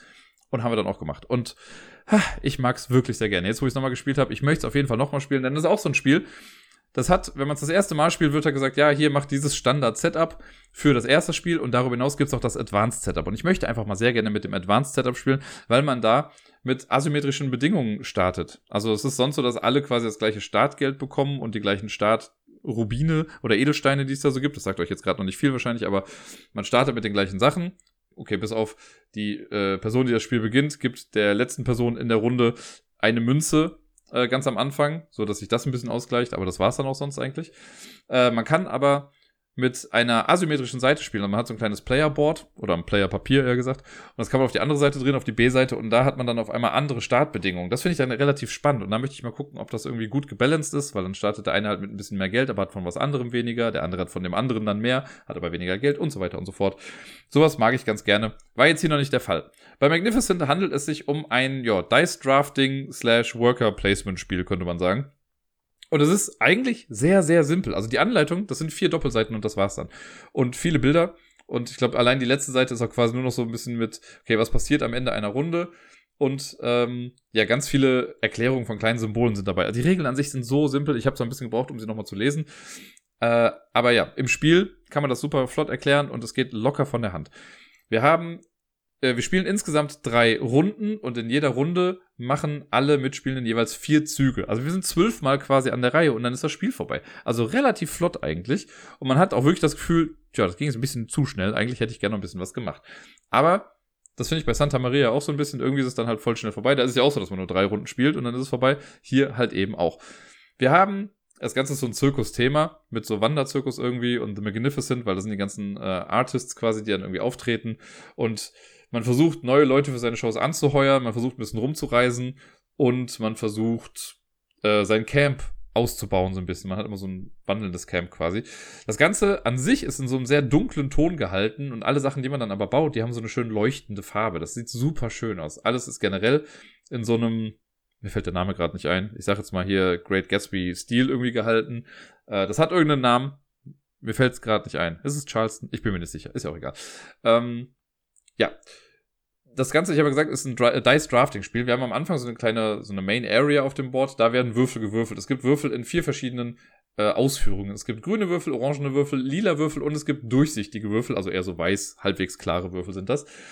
Je nach Anzahl der Mitspielenden kommt eine bestimmte Anzahl davon aufs Feld, also von den jeweils farbigen Würfeln immer die gleiche Anzahl. Jetzt, als wir zu zweit gespielt haben, ist es so, dass von jeder Sorte, glaube ich, drei draußen sind und von den hellen Würfeln, also die weißen, sind zwei dann draußen. Die werden gewürfelt, liegen dann parat zum Draften dann nachher. Und wenn ich jetzt am Zug bin, also man hat vor sich vier Karten liegen, das sind Masterkarten. Wenn man das normale Standard-Setup erstmal macht, dann ist das auch festgelegt, wer welche Karten hat. Die sind bei den anderen, äh, einzelnen Personen immer ein bisschen unterschiedlich, funktionieren aber gleich. Das sind vier Karten. Man könnte sagen, dass das Worker-Placement-Spots sind auf eine gewisse Art und Weise.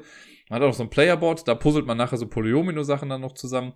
Und äh, dann passieren noch ein paar Sachen auf dem Board, aber auch nicht so viele Sachen. Die Idee ist halt, wir nehmen uns einen farbigen Würfel oder einen weißen Würfel, nehmen den, legen den dann auf eine unserer vier Karten, die wir haben, um anzuzeigen, okay, das, wir haben jetzt die erste Runde gemacht irgendwie oder den ersten Zug gemacht. Und dann macht man eine Aktion damit. Es gibt immer drei Aktionen, die man machen kann. Es gibt entweder die Reiseaktion, das ist somit die einfachste, da hat man so drei Räder, also drei Kreise auf dem Board. Und auf jedem Rad gibt es einen so einen kleinen Wagen, der da steht. Und wenn ich jetzt zum Beispiel einen grünen Würfel mit einer 4 genommen habe, dann darf ich den grünen Wagen auf seinem grünen Rad vier Felder weit im Uhrzeigersinn weiter bewegen. Über jeden Edelstein, den ich drüber gehe, das sind also einzelne Felder, äh, jeder Edelstein, den ich passiere oder auf dem ich lande, den bekomme ich dann auch. Ähm, also alles, was auf dem Weg liegt, sammle ich dann ein. Und wenn ich am Ende auf einem Platz mit einem Zelt lande, das sind so kleine runde Marker, dann bekomme ich das Zelt und kann das auf meinem Playerboard da niederlegen quasi. Später, wenn Zelte wegkommen, kann es auch sein, dass da Poster liegen. Dann kriege ich halt ein Poster aus der Auslage. Poster sind auch Sachen, die man später werten möchte. Sind also auch recht wichtig eigentlich. Das ist das erste, die erste Sache. Damit kommt man quasi an Edelsteine. Die haben wir am Anfang auch. Es gibt Edelsteine genau in den gleichen Farben wie auch Würfeln. Und wir haben von jedem, von jeder Farbe quasi einen Edelstein am Anfang. Man kann auch nur bis zu drei Edelsteine haben. Auch das ist ein bisschen wie bei Santa Maria, weil da darf man von den Ressourcen ja auch nur drei immer jeweils haben. Äh, wenn ich jetzt also drei grüne Edelsteine habe und ich bekomme noch einen vierten, kriege ich den nicht, aber dafür kriege ich dann eine Münze, so als Ausgleich dafür. Das ist auf jeden Fall die Reiseaktion. Relativ simpel soweit. Dann gibt es die Bauaktion. Bei der Bauaktion ist es so, wenn ich mir einen Würfel nehme, dann muss ich gucken, was für eine Power habe ich insgesamt. Power ist sowas, was man immer mal wieder ausrechnet im Spiel. Das war auch eigentlich beim Reisen schon so. Der erste Würfel, den ich nehme, der hat die Power von der Zahl, die draufsteht eigentlich. Jetzt habe ich ja eben in meinem Beispiel gesagt, angenommen, ich nehme den Würfel mit der 4 oder 5, was habe ich da gesagt, weiß ich nicht mehr, sagen wir mal 5, dann kann ich mit dem Wagen 5 Felder weit gehen. So, jetzt bin ich wieder dran und ich nehme mir wieder einen grünen Würfel mit einer 6 zum Beispiel drauf. So, jetzt könnte man ja meinen, ja, okay, ist die Power von 6, also mache ich damit was. Nein. Bei den Würfeln ist es dann so, die Power ist immer die Zahl von den Würfeln, die ich gerade genommen habe, plus alle Würfel der gleichen Farbe, die ich bisher schon genommen habe. Das heißt, in dem Fall wäre meine Power jetzt auf einmal 11. Und das ist natürlich schon viel höher als nur eine 6. Man kann auch noch zusätzlich, um die Power noch höher zu, höher zu machen, kann ich jetzt Edelsteine der gleichen Farbe ausgeben, um das nochmal jeweils um zwei höher zu machen. Also könnte ich jetzt, wenn ich die 11 habe und ich gebe noch zwei grüne Edelsteine aus, habe ich auf einmal eine 15. Auch ziemlich geil. Warum ist die Power denn so wichtig? In dem Beispiel mit dem Reisen ist es so, um so viele Felder bewege ich mich eben. Also wenn ich jetzt genau andersrum gemacht hätte, ich hätte jetzt eine Power von 15 und ich würde jetzt sagen, ich reise, dann könnte ich diesen Wagen 15 Mal äh, quasi im Uhrzeigersinn weiter bewegen. Beim Bauen ist es so, da gibt es so eine kleine Übersicht und wir können halt, also wir haben, hab ich eben schon gesagt, auf der Camp, äh, auf diesem Spielertableau, was wir haben, gibt es so eine kleine Camp-Area, wo wir dann Polyomino-mäßig was zusammenpuzzeln. Und es gibt Polyomino-Teile in sechs verschiedenen Ausführungen. Es gibt drei äh, kleine Teile, drei große Teile und von jeder Farbe gibt es halt jeweils einmal klein, einmal groß. Das heißt, es gibt grün einmal klein, einmal groß, rot einmal klein oder orange einmal klein, einmal groß und lila einmal klein, einmal groß, die jeweils auch dann eine andere Form haben.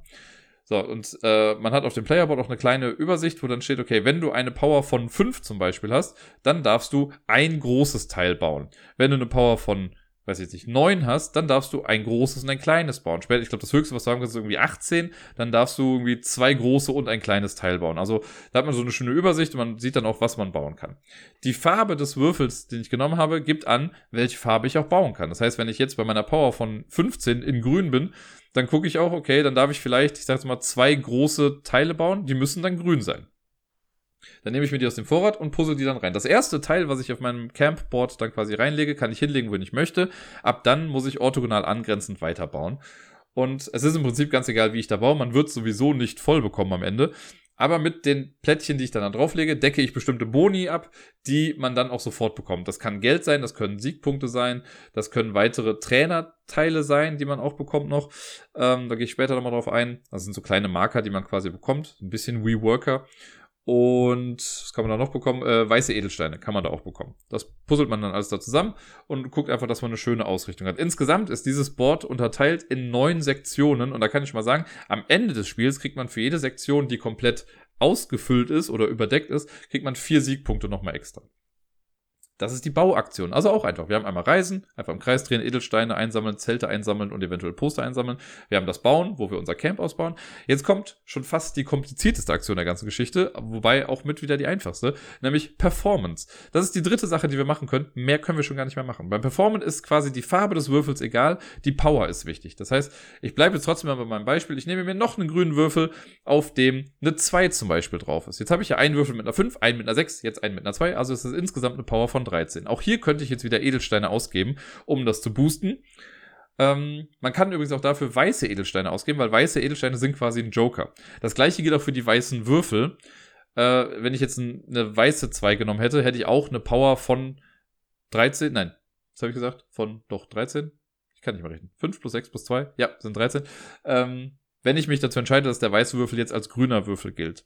Ich hätte auch sagen können, wenn ich vorhin einen lila Würfel mit einer 1 gehabt hätte, könnte ich auch sagen, gut, das ist jetzt ein lila 2, also habe ich insgesamt lila 3. Äh, es wird nachher nochmal wichtig, warum man die dann braucht oder warum man die nehmen sollte und so. Man hat halt mehr Flexibilität, kommt aber auch mit einem gewissen Preis nochmal einher. Wir bleiben mal dabei, wir haben jetzt Performance Kunst 13, also eine Power von 13. Und dann hat man einen so einen kleinen Performance-Track in der Mitte. Da hat man so kleine Spielerfigürchen, die aussehen wie äh, so Zylinder. Und dann guckt man, auch da, so ähnlich wie bei, der, bei dem Bauen, sieht man dann so verschiedene Power-Level. Und ich darf dann auf das höchste für mich zu erreichende Power-Level draufgehen. Das heißt, wenn ich jetzt 13 habe, ich glaube, die 13 gibt es gar nicht auf dem Board, es gibt die 12 und es gibt die 14, dann darf ich natürlich nur auf die 12 gehen, weil die 14 habe ich noch nicht erreicht. Dann setze ich mein Hütchen da drauf und das Hütchen zeigt mir dann auch an, oder das Feld zeigt mir dann an, wie viele Poster ich werten darf. Poster sind so Karten, die man halt im Laufe des Spiels bekommt und Poster sind Wertungskarten im Prinzip. Man bekommt dann ähm, also zum einen ist da drauf einer von den Artists, die da irgendwie in dem Zirkus gerade zugange sind. Da drauf sind dann immer Polyomino-Plättchen zu sehen und darunter dann Boni, die man bekommt, wenn man das Ganze erfüllt. Eventuell, bei so circa der Hälfte der Poster, gibt's auch noch eine Edelstein-Voraussetzung äh, drauf, die man dann abgeben muss, wenn man das Ganze werten möchte. Beim Werten ist es dann so, man muss gucken, also muss ein paar Bedingungen eintreten, damit das gewertet werden kann. Zum einen muss das Poster an einem Ort sein, das auch ein Zelt hat. Es gibt fünf Slots für Zelte. Ein Zelt ist immer vorgedruckt auf dem äh, Playerboard. Und man kann immer darüber quasi ein äh, Poster hinsetzen. Jetzt kann es im Laufe des Spiels mal sein, dass ich zwar ein Zelt habe, wo da drüber mal ein Poster war, das ist jetzt aber weg. Daneben ist vielleicht aber schon ein Poster, aber darunter noch kein Zelt. Das heißt, das könnte ich nicht werten. Beim Zusammenlegen sollte man also gucken, dass jedes Poster, das man werten möchte, auch ein Zelt drunter liegen hat. Dann wenn das gegeben ist, also wenn ein Poster unter einem Zelt ist, dann gucke ich, sind die Voraussetzungen erfüllt. Also kann ich den Edelstein abgeben, kann ich eventuell den Edelstein abgeben, den ich durch das Zelt abgeben muss, weil das gibt's auch ein paar Mal. Und sind die Polyomino-Plättchen da drauf zu sehen? Also die da drauf zu sehen sind, habe ich die in meinem Camp. Wenn das jetzt zum Beispiel zwei lila kleine Teile sein sollen und ich habe die in meinem Camp, super, dann kann ich das machen. Wenn nicht, dann eben nicht. Wenn ich das werten kann, dann gucke ich einfach, welcher Bonus steht da drauf, sowohl auf dem Poster als auch auf dem Zelt darunter. Es gibt zum Beispiel ein vorgedrucktes Zelt, das sagt einfach zwei Geld. Das heißt, wenn ich ein Poster darüber erfülle, bekomme ich auf jeden Fall dieses zwei Geld. Und die meisten Poster geben entweder Punkte oder Geld oder beides. Es gibt welche, die sind auch ein bisschen schwieriger zu erfüllen. Da braucht man dann irgendwie zwei große und ein kleines Teil da drauf und muss vielleicht noch einen Edelstein abgeben. Da kriegt man aber dafür dann noch direkt sieben Punkte, wenn man das, ähm, wenn man das erledigt hat. Und die Poster, wenn man sie gemacht hat, die kommen dann auf einen eigenen persönlichen kleinen Ablagestapel dafür, weil die könnten am Ende nochmal wichtig werden. Das ist eigentlich das Perform. Und je nachdem, wie hoch ich in meiner Performance-Leiste gekommen bin, darf ich halt mehrere Poster werten. Jetzt bei, ich sag mal, 12 darf man vielleicht zwei Karten werten. Wenn man es auf 18 oder 20 schafft, darf man sogar fünf Karten werten, wenn man möchte, wenn man denn überhaupt so viele hat. Diese Zylinderhütchen, die bleiben dann da auch erstmal liegen. Und wie gesagt, wir sind in einer Runde halt viermal dran. Jede Karte, ich habe ja eben gesagt, dass die Würfel immer auf diese Karten gestellt werden, die wir dann haben. Jede Karte hat nochmal einen kleinen Effekt. Die sind immer zweigeteilt. Die, kommen, die Würfel kommen in die Mitte. Oben auf der Karte ist dann ein Sofortbonus, den wir diese Runde benutzen können. Das kann mal was sein von wegen, okay, wenn du hier einen grünen Würfel drauflegst, dann ist der per se plus zwei wert. Oder du legst das drauf und bekommst einen weißen Edelstein oder du bekommst ein Geld. Ganz viele verschiedene Effekte sind das. Unten drauf ist auch immer noch eine Wertungsmöglichkeit. Das ist für das Ende einer Runde und das Spielende nochmal wichtig.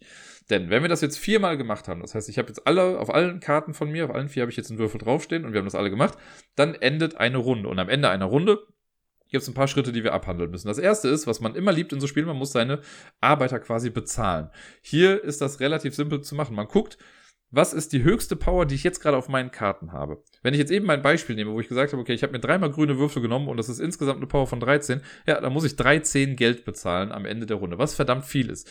Und das balanced das so ein bisschen, dass man nicht nur von einer Farbe alles nimmt, sondern vielleicht sich so ein bisschen aufteilt, weil wenn ich jetzt drei Würfel habe mit einer 6 und einen mit einer 5, dann muss ich halt 11 zahlen. Wenn ich jetzt aber, keine Ahnung, kann auch sein, dass ich jetzt äh, immer eher die kleineren Würfel nehme und dann habe ich vielleicht eine lila 1 und eine lila 3, das sind insgesamt 4. Dann habe ich noch eine grüne 3 und eine, was ist die andere Farbe, nochmal eine 4. Dann muss ich halt nur 4 insgesamt zahlen. Also einfach das, was ich am höchsten zahlen musste oder was meine höchste Power war insgesamt, das zahle ich dann. Wenn ich mir allerdings im Laufe der Partie einen weißen Würfel genommen habe, der ja ein Joker war und mir dadurch ein bisschen mehr Flexibilität gegeben hat, muss ich noch jeden weißen Würfel, den ich habe, zusätzlich auch noch bezahlen. Also, ne, wenn ich jetzt angenommen, ich habe mir in dem einen Beispiel die drei grünen Würfel genommen und zum letzten nochmal einen weißen Würfel, dann zahle ich quasi alles. Das ist verdammt teuer. Da muss man immer ein bisschen aufpassen, dass man sich da nicht übernimmt. Denn man verliert Punkte für jede Münze, die man nicht bezahlen kann. Und das ist abhängig von der Runde, in der wir uns befinden. In der ersten Runde verliere ich für jede Münze, die ich nicht zahlen kann, einen Siegpunkt. In der zweiten Runde zwei Siegpunkte, in der dritten Runde drei Siegpunkte. Das heißt, am Ende überlegt man sich das wirklich, ob man das alles bezahlen kann, was man sich da eigentlich ausgesucht hat. Wenn wir das mit dem Bezahlen gemacht haben, dann geht's an eine kleine Mini-Zwischenwert, beziehungsweise an einen kleinen Draft. Denn dann kriegen wir eine fünfte Karte in unsere Auslage. Da gibt's so eine Auslage und äh, dann wird quasi geguckt, wer darf jetzt in Spielereihenfolge zuerst was aussuchen, aber man sucht sich quasi was aus. Ich lasse es jetzt erstmal so simpel, wie es jetzt das ist. Man sucht sich dann eine Karte aus zusammen mit einem neuen Trainerteil. Da bin ich noch gar nicht drauf eingegangen, da komme ich zum Schluss nochmal kurz drauf. Aber dann kriegt man so eine Combo aus Karte und Trainerteil und die Karte legt man zu den anderen vier Karten, auf die wir vorher unsere Würfel gelegt haben, so dass ich jetzt fünf davon vor mir liegen habe. Wenn das alle gemacht haben, dann sucht man sich eine von seinen fünf Karten aus. Das kann auch die sein, die wir gerade erst genommen haben, um die zu werten. Ich habe ja eben gesagt, unten auf den Karten sind immer Wertungsmöglichkeiten drauf. Und eine davon muss ich jetzt weggeben, bekomme aber dann die Punkte dafür. Und dann nehmen wir natürlich die Karte, die mir jetzt gerade aktuell die meisten Punkte irgendwie bringt, weil alles andere wäre irgendwie ein bisschen witzlos.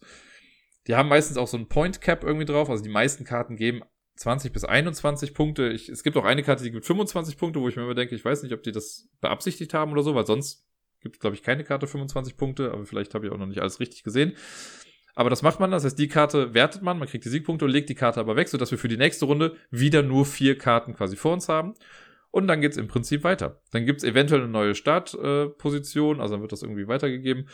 Ähm, und dann macht man wieder vier Aktionen, und eine Wertung und wieder vier Aktionen und nochmal eine Wertung und dann ist das Spiel vorbei. Am Ende gibt es dann nochmal so ein paar Schlusssachen. Also alle, ähm, also wenn die dritte Runde vorbei ist, dann werten wir noch eine von unseren Karten, die wir dann haben, ganz normal. Die übrigen drei Karten, die wir dann noch haben, werten wir auch, kriegen davon allerdings nur die Hälfte der Siegpunkte zugeschrieben, abgerundet. Das heißt, man sollte sich auch gut überlegen, okay, bei, wo ist das jetzt nicht ganz so krass? Was kann ich am Ende auch einfach werten? Weil ob ich jetzt, sage ich mal, zwei oder vier Punkte kriege, ist nicht so krass, aber ein Unterschied zwischen 10 und 20 Punkten ist schon ein bisschen größer. Das kann man dann also ein bisschen nachgucken. Dann gibt es Punkte für das Camp, das habe ich ja schon gesagt. Für jedes volle Segment, das wir da haben, kriegt man nochmal vier Punkte.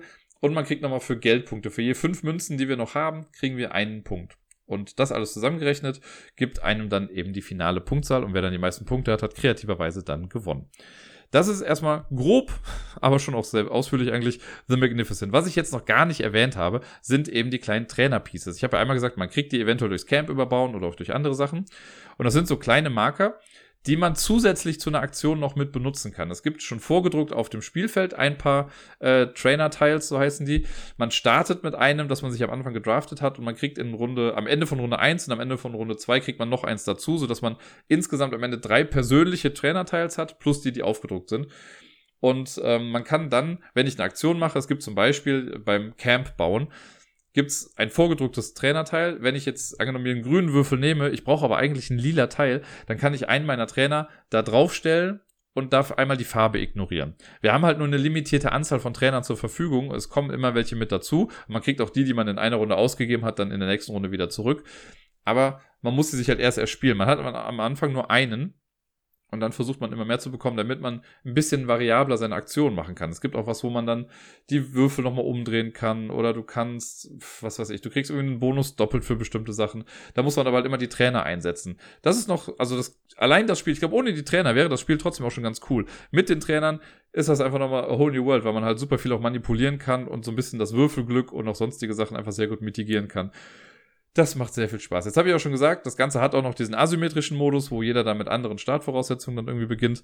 Das möchte ich auch nochmal ausprobieren. Aber mir macht dieses Spiel so viel Spaß. Ich habe also ich habe es sehr sehr genossen. Es war auch vor allen Dingen relativ knapp bei uns. Also ich habe zwar gewonnen, aber das war jetzt nicht so, dass ich mit 50 Punkten vorne lag, sondern es waren glaube ich keine Ahnung, 10, 10, 20 Punkte irgendwie höchstens, die da zwischen uns lagen. Ich könnte gerade sogar einfach mal nachgucken, ob ich es jetzt hier gerade schnell finde. Da sehe ich es doch. Ja, guck mal hier. Ich hatte 148 Punkte, unsere Reihe hatte 134 Punkte. Was natürlich nur daran lag, dass ich es zum ersten Mal gespielt hatte und ich schon kannte. ähm, ja, ich mag sehr. Ich habe heute Morgen, habe ich ja eben schon mal gesagt, ich habe mir die ähm, Erweiterung nochmal angeguckt. Da kommen dann nochmal weiße Plättchen für das Camp mit rein und generell auch weiße Poster, ähm, weil das dann so ein Eis-Artist irgendwie ist, der da irgendwie noch mit auftritt. Und das ist so ein bisschen more of the same, mehr Mastercards, also mehr Karten, die man zum Worker Placement quasi benötigt. Ich habe irgendwie festgestellt, ja, das brauche ich nicht. Man kann theoretisch dann auch mit fünf Personen irgendwie spielen. Auch das wird wahrscheinlich nicht eintreten. Ich finde es so, wie es jetzt ist, total gut. Zu zweit funktioniert es echt gut. Es ist flott. Wir haben ziemlich genau eine Stunde gespielt. Ich glaube, wenn wir es jetzt nochmal spielen würden, wird es auch schneller gehen, weil wir einfach jetzt nochmal genauer wissen, was man da eigentlich tut. Da man nur drei Aktionen hat, die man machen kann, also eine von drei Aktionen jede Runde, ist es halt auch einfach sehr begrenzt, ne? Und wenn ich jetzt sage, gut, ich brauche Edelsteine, jo, dann mache ich halt das Reisen. Wenn ich sage, ich möchte mein Camp ausbauen, mache ich bauen. Und wenn ich sage, ich will Punkte machen und Geld haben, dann mache ich eben das Performance-Ding. Mehr ist es ja im Prinzip nicht. Die Reihenfolge ist da relativ wichtig und das Timing von bestimmten Aktionen ist auch nochmal, also spielt auch nochmal eine Rolle. Es ist echt gut. Also ich finde, so der Schritt von Santa Maria zu Magnificent ist auf jeden Fall da. Mir gefällt Magnificent auch besser als Santa Maria. Aber trotzdem mag ich Santa Maria sehr gerne. Also das ist wirklich eine, eine Nuancensache. Ich finde den Look von Magnificent auch ansprechender, obwohl ich ja jemand bin, das habe ich beim letzten Mal auch gesagt. Ich mag ja auch den Look von Santa Maria. Ich finde ihn ja nicht so schlimm, wie viele es immer dargestellt haben. Aber Magnificent ist einfach hochstilisiert. Das mag ich total gerne. Ich mag das Spielsystem dahinter und ich hoffe, dass es jetzt in Zukunft nochmal häufiger auf den Tisch kommt.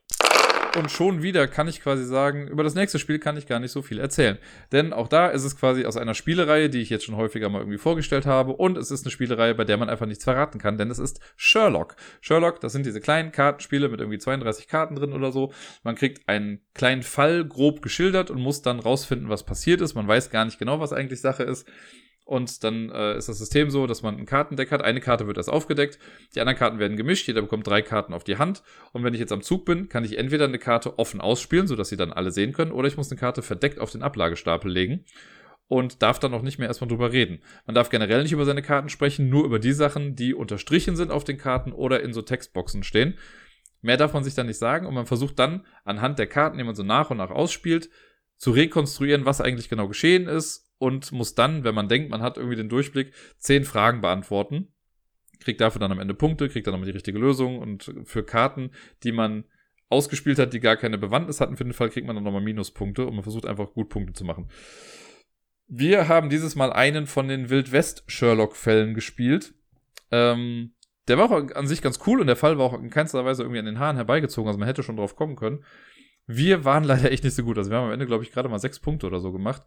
Äh, insgesamt hatten wir mehr Punkte, aber wir hatten auch sehr viele Karten draußen. Ich glaube, wir hatten 14 Punkte und hatten acht Karten draußen, die wir nicht brauchten. Also waren es dann im Endeffekt halt sechs Punkte. Ähm, der war schon knifflig. Also, man ist, wir sind nicht komplett drauf gekommen und wir haben so ein bisschen die Theorie aufgestellt, dass wir, glaube ich, auch ein bisschen Pech hatten mit den ersten Karten, die wir auf der Hand hatten, weil da war sehr schwierig rauszulesen, worum es irgendwie geht. Man hatte so gar keinen, gar keinen Pack an irgendwie bei den ganzen Sachen. Hinten raus wurde es dann ein bisschen klarer, aber wir mussten schon noch eine ganze Weile auch drüber grübeln, was jetzt eigentlich genau geschehen ist. Ähm, das System funktioniert. Ich mag Sherlock gerne und ich, es gibt ja noch ein paar mehr von diesen Wildwest-Fällen. Da bin ich auch sehr froh, wenn wir die irgendwie nach und nach mal noch alle weiterspielen. Und äh, ja, mehr kann ich jetzt leider nicht dazu sagen. Es macht Spaß, wie gesagt. Hier fand ich, der, war der Grafikstil mal so ein kleines bisschen anders. Das wirkte fast schon ein bisschen cartoonesk. Aber äh, das macht jetzt an dem Krimi-Fall an sich äh, keinen großen Unterschied. Also, ich mag die Sherlock-Reihe. Ich finde die klasse, gerade für unterwegs oder für mal so ein flottes Spiel zwischendurch. Das ist ja auch in einer Stunde in etwa irgendwie gespielt. Man kann es bestimmt auch schneller spielen. Ja, mehr kann ich zu Sherlock eigentlich nicht mehr sagen. Ich mag's. das letzte Spiel, das ich dann mit Sarai am Wochenende gespielt habe, ist ein Spiel, das für uns beide noch neu war. Sie hat es bei sich äh, in Anführungszeichen entdeckt und hat es dann mal mitgebracht. Und zwar war es Blood Bowl Team Manager. Das hat äh, zwar natürlich thematisch was mit Blood Bowl zu tun und ich habe ja neulich auch erst über Blitz Bowl gesprochen. Aber das Spiel ist hier schon anders. Man hat hier keine Miniaturen, die man irgendwie rumrasant äh, bewegt oder sonst was, sondern das Ganze ist ein Kartenspiel und hebt das Ganze thematisch so ein bisschen auf die Meta-Ebene. Es wird halt gesagt, ja, wir managen jetzt halt eben ein Team. Wir spielen nicht wirklich da umher oder coachen die Leute nicht, sondern wir haben halt eben dieses Team. Alles in allem ist das ein Spiel, das hat mich sehr an Smash Up erinnert. Und ich weiß jetzt gar nicht mehr, welches Spiel eigentlich zuerst da war. Aber so vom Spielprinzip her irgendwie, zumindest wenn man zu zweit spielt, war es für mich schon so ein bisschen Smash-Up-mäßig. Äh, ich weiß, man kann das auch mit mehr Leuten spielen. Ich habe es halt jetzt nur zu zweit gespielt. Ich weiß nicht, ob es jemals dazu kommen wird. Ich habe es jetzt gerade auch noch hier und freue mich auch, wenn ich es noch ein paar Mal spielen kann, weil ich glaube, da steckt noch eine ganze Menge Tiefe hinter. Äh, aber jetzt gerade kann ich nur meinen ersten Eindruck zur Zwei-Personen-Partie irgendwie wiedergeben. Weiteres folgt dann irgendwann mal. Aber zu zweit ist es so, man sucht sich zu Beginn ein Team aus. Es gibt, glaube ich, insgesamt sechs verschiedene Teams äh, drei aus zwei verschiedenen Ligen. Es gibt irgendwie die, keine Ahnung, die Chaos World League und die Old World Alliance, keine Ahnung, ich weiß nicht genau, wie sie heißen. Äh, ich glaube, mal gucken, ob ich sie noch alle zusammenbekomme. Es gibt auf jeden Fall die Menschen, die Zwerge und die Waldelfen oder so in der Old World Association und in dem anderen Ding sind die Skaven, die Orks und die anderen. Ich weiß gerade nicht mehr, welche das waren. Ich komme gerade nicht drauf. Ist ja auch egal. Noch ein anderes Team war da. Ähm, man sucht sich ein Team aus und aus diesem Team bekommt man dann ein Deck bestehend aus zwölf Karten. Das sind so die Standardspieler, die man dann erstmal hat. Äh, es gibt auch noch fünf Starspieler, die halt besonders gut sind. Und die werden aber zusammengemischt mit den äh, Standard-Starspielern generell aus dieser Liga wenn man das noch mit mehreren Leuten spielt aus zwei, dann kann es auch sein, dass von den anderen äh, Mitspielenden auch noch Karten da irgendwie reinkommen. Das ist dann so das Starspieler-Deck. Da werden auf jeden Fall die eigenen plus noch so, ich glaube, zehn oder so standardmäßige Spieler, die haben so einen grauen Hintergrund, die gehören quasi keiner Mannschaft per se an, werden aber mit reingemischt. Und das macht man für beide Ligen quasi. Es kann aber auch theoretisch auch sein, das haben wir uns ein bisschen gefragt, wenn ich jetzt mit Menschen spiele und du mit Zwergen, dann sind wir Teil der gleichen Liga. Dann braucht man ja auch nur das Deck dieser Liga eigentlich. Also es könnte theoretisch wohl auch passieren. Wenn das gemacht ist, dann äh, zieht man von seinem Deck, was man hat, mit den sechs Standard, äh, zwölf Standardkarten am Anfang, zieht man sechs Karten auf die Hand. Und in der Mitte gibt's dann eine kleine Auslage oder so eine Art Battlefield. Es gibt immer einen Pokal, um den man gerade kämpft, oder so eine Art Turnier, das gerade stattfindet. Und zudem, in einem Zwei-Personen-Spiel ist es so, liegen dann vier Herausforderungskarten oder Highlight-Karten in der Mitte. Und an den Karten spielt man dann. Und wenn ich jetzt am Zug bin, muss ich quasi eine meiner Karten an eine dieser fünf Möglichkeiten spielen. Also entweder zu dem Turnier oder zu einem von den vier Highlights. Und das spiele ich dann entweder auf meine Seite, ich kann es aber theoretisch auch auf die andere Seite der Karte spielen. Wir haben es dann so gemacht, dass wenn man es auf die andere Seite spielen würde, haben wir die Karte einfach rumgedreht, damit das für die Übersicht einfach ein bisschen netter ist, dass alle Karten, die ich ausspiele, auch auf meiner Seite sind und die Karten dieser Reihe ausspielt, auf ihrer Seite waren. Das, äh, ja, wird ein bisschen schwierig, wenn man das mit mehr Leuten spielt, weil an einem Wettbewerb können dann wohl immer nur, oder an einem Highlight, können immer nur zwei Leute spielen. Da geht es natürlich nicht so einfach mit dem Rumdrehen und so, aber jetzt bei einem Zwei-Personen-Spiel ging das so ganz gut. Und im Prinzip, was, warum mich das ein bisschen an Smash-Up erinnert, man vergleicht halt immer so die Stärke dann dabei. Also wenn das ganze Spiel vorbei ist, wenn wir unsere sechs Karten gespielt haben, gehen wir quasi jede, jedes Highlight und das Turnier durch und gucken, wer hat da die höchste Stärke und wer gewinnt dann eben diesen Wettstreit oder das Turnier. Und je nachdem, was man da gewinnt, also die Karten, das sind, sollen halt dann Footballspieler sein, die haben dann bestimmte Effekte, da sind immer so gelbe Symbole drauf, die geht man so der Reihe nach durch. Das kann sowas sein wie, ich nehme den Ball in meinen Besitz, ich tackle dich, dann kann ich deine Karte rumdrehen. Äh, ich kann betrügen, dann nimmt man so einen verdeckten Marker und am, erst am Ende des Spiels erfährt man dann, was da eigentlich drunter war. Das kann so ein Spieler auch dann wieder disqualifizieren. Oder es gab noch ein Symbol, das mir gerade nicht einfallen möchte. Es waren vier Stück insgesamt. Es gab Betrug, Ach genau, Sprint gibt's noch. Damit darf ich noch eine Karte von meinem Stapel ziehen und muss ein anderes Ding dann eine andere Karte abwerfen. So kann man ein bisschen durch sein Deck cyclen, wenn man eine bestimmte Karte vielleicht sucht. Äh, ich habe gesagt, man spielt dann seine sechs Karten, also ist eigentlich relativ limitiert, was man da macht. Da gibt's halt so ein paar Effekte, die hier und da mal irgendwie eintreten. Aber dann geht man am Ende jede Karte durch, also jedes Highlight und das Turnier und bekommt dann bestimmte Sachen. Die Person, die die, ähm, also es gibt auf jeder Seite so eine kleine Endzone, sage ich mal, angezeigt auf diesen Highlight-Karten. Und wenn man an einer Karte auch gespielt hat, dann kriegt man auf jeden Fall die Seite oder die Endzone, die auf die eigene Seite zeigt, kriegt man dann per se. Das ist halt so ein kleiner Bonus irgendwie. In der Mitte gibt's aber auch nochmal einen Bonus und das kriegt nur die Person, die diesen Wettstreit dann gewonnen hat. Das machen wir für alle Karten durch. Jetzt muss man auch sagen, bei zwei Personen ist es so, wir haben zwar vier von diesen Highlights ausliegen, aber sobald wir uns an zwei verschiedene Highlights drangesetzt haben, gehen die anderen weg. Also man, es gibt immer nur zwei Highlights und das Turnier, an dem wir dann spielen können. Beim Turnier ist es quasi auch so, da gucken wir auch, wer hat die höchste Stärke. Und es gibt bei dem Turnier, gibt es in der Gewinnsektion, sag ich mal, drei Zeilen. Das erste ist für ähm, die Person, die das Ganze gewinnt. Die zweite Person ist, äh, die zweite Zeile ist für den zweiten Platz und dann gibt es noch Verlierer. Wenn wir jetzt zu zweit da dran sind und ein Zwei-Personen-Spiel, dann ist es so, dass die Person, die gewinnt, das Gewinnerding bekommt und die Person, die es verliert, kriegt halt das Verliererding, aber nicht das für den zweiten Platz. Das wird dann eben nicht verliehen. Sollte man alleine bei dem Turnier sein, bekommt man sowohl das Ding für den Gewinner als auch für äh, die Verliererposition. Ja, und das, was man halt so bekommt, das können entweder Fans sein. Und Fans sind ja quasi Siegpunkte. Wer am Ende der Saison die meisten Fans hat, gewinnt dann das Ganze. In einem Zwei-Personen-Spiel spielt man insgesamt vier Runden und dann zählt man die Fans zusammen. Bei uns ist, glaube ich, jetzt 28 zu 23 oder so ausgegangen. Für Sarai, sie hat dann gewonnen. Ähm, man kann aber auch so Sachen bekommen wie Teamverbesserungen, Personalverbesserungen oder Starspieler. Bei den Starspielern ist es so, man zieht dann eine gewisse Anzahl, das wird dann vorgegeben durch Symbole, von Starspielern und sucht sich dann aus dieser Auswahl einen aus, den man in sein Team nehmen möchte. Dann hat man halt einen besseren Spieler irgendwie drin. Bei den Personalveränderungen oder Verbesserungen ist es so, da gibt es so einen Stapel in der Mitte, da zieht man halt auch eine gewisse Anzahl von Karten und sucht sich dann eine davon aus. Das sind so kleine äh, Zusatzaktionen oder Teameigenschaften, die man halt nutzen kann im Laufe des weiteren Spiels. Und bei den äh, Teamverbesserung ist es auch so. Ist auch so ein kleiner Stapel. Da hat man einen persönlichen Stapel von mit fünf Karten. Da zieht man dann noch Karten von und sucht sich das aus. Das sind halt dann Sachen, die zum eigenen Team passen, weil sich die ganzen Teams schon so ein kleines bisschen anders irgendwie verhalten. Meine, ich habe es mit den Skaven gespielt. Die hatten halt auf jeder zweiten Karte gefühlt irgendwie so einen Betrugsmarker. Deswegen gab es auch bei meinen Teamverbesserungen dann was, die damit halt was gemacht haben, also die auf, sich auf die Betrugsmarker dann bezogen haben. Das äh, ja, sind dann die ganzen Boni, die man bekommt. Wenn man die am Ende einer Runde dann äh, ausgehändigt bekommen hat, dann soll man die quasi in einen Entwicklungsstapel legen und den jeweils anderen dann nochmal zeigen, einfach um damit alle mal wissen, was gerade jetzt Neues dazugekommen ist. Dann legt man das alles in ein Deck rein, mischt stellenweise nochmal irgendwas, falls das äh, wichtig wird. Und dann spielt man einfach eine neue Runde. Dann legt man neue Highlights aus, ein neues Turnier. Das letzte Turnier ist dann immer The Blood Bowl, wo es dann nochmal richtig viele Fans gibt. Ja, und das macht man dann im Prinzip viermal. Und man spielt jede Runde halt immer nur seine sechs Karten aus, hofft, dass man irgendwie an seine Karten in seinem Deck kommt. Und das war's. Also es ist wirklich kein komplexes Spiel, es ist auch nicht kompliziert. Wir haben jetzt halt eine Partie hinter uns. Das waren jetzt die äh, Skaven bei mir gegen die, ich will immer sagen Waldelfen. Ich hoffe, ich glaube, es waren die Waldelfen. Ähm, die haben es gegeneinander gespielt. Ich würde gerne nochmal die ganzen anderen Teams mal in Aktion sehen, einfach mal um zu gucken, wie die so sind, weil ich mir natürlich vorstellen kann, okay, die Orks werden wahrscheinlich mehr äh, tackeln als die anderen und die Menschen sind so Allrounder irgendwie. Das heißt, ja, ist bestimmt mal cool zu sehen, was sie alles so können. Ich bin nochmal sehr gespannt, weil ich möchte das mal sehr gerne gegen äh, David spielen, der neulich schon mal mit Blitzboulder noch hier war und der die ganzen Figuren ja bemalt hat, weil das ja quasi das gleiche Universum ist. Mal gucken, ob ihm das auch zusagt, weil die Illustrationen auf den Karten sind schon echt ganz cool. Ähm, ja, es, also, es hat Spaß gemacht.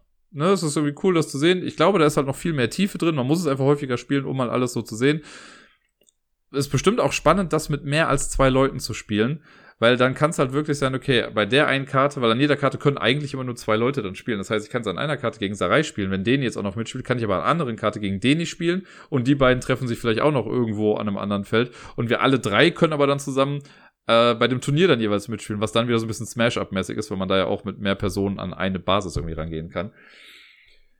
Ja, also so für einen Ersteindruck hat es mir auf jeden Fall gut gefallen.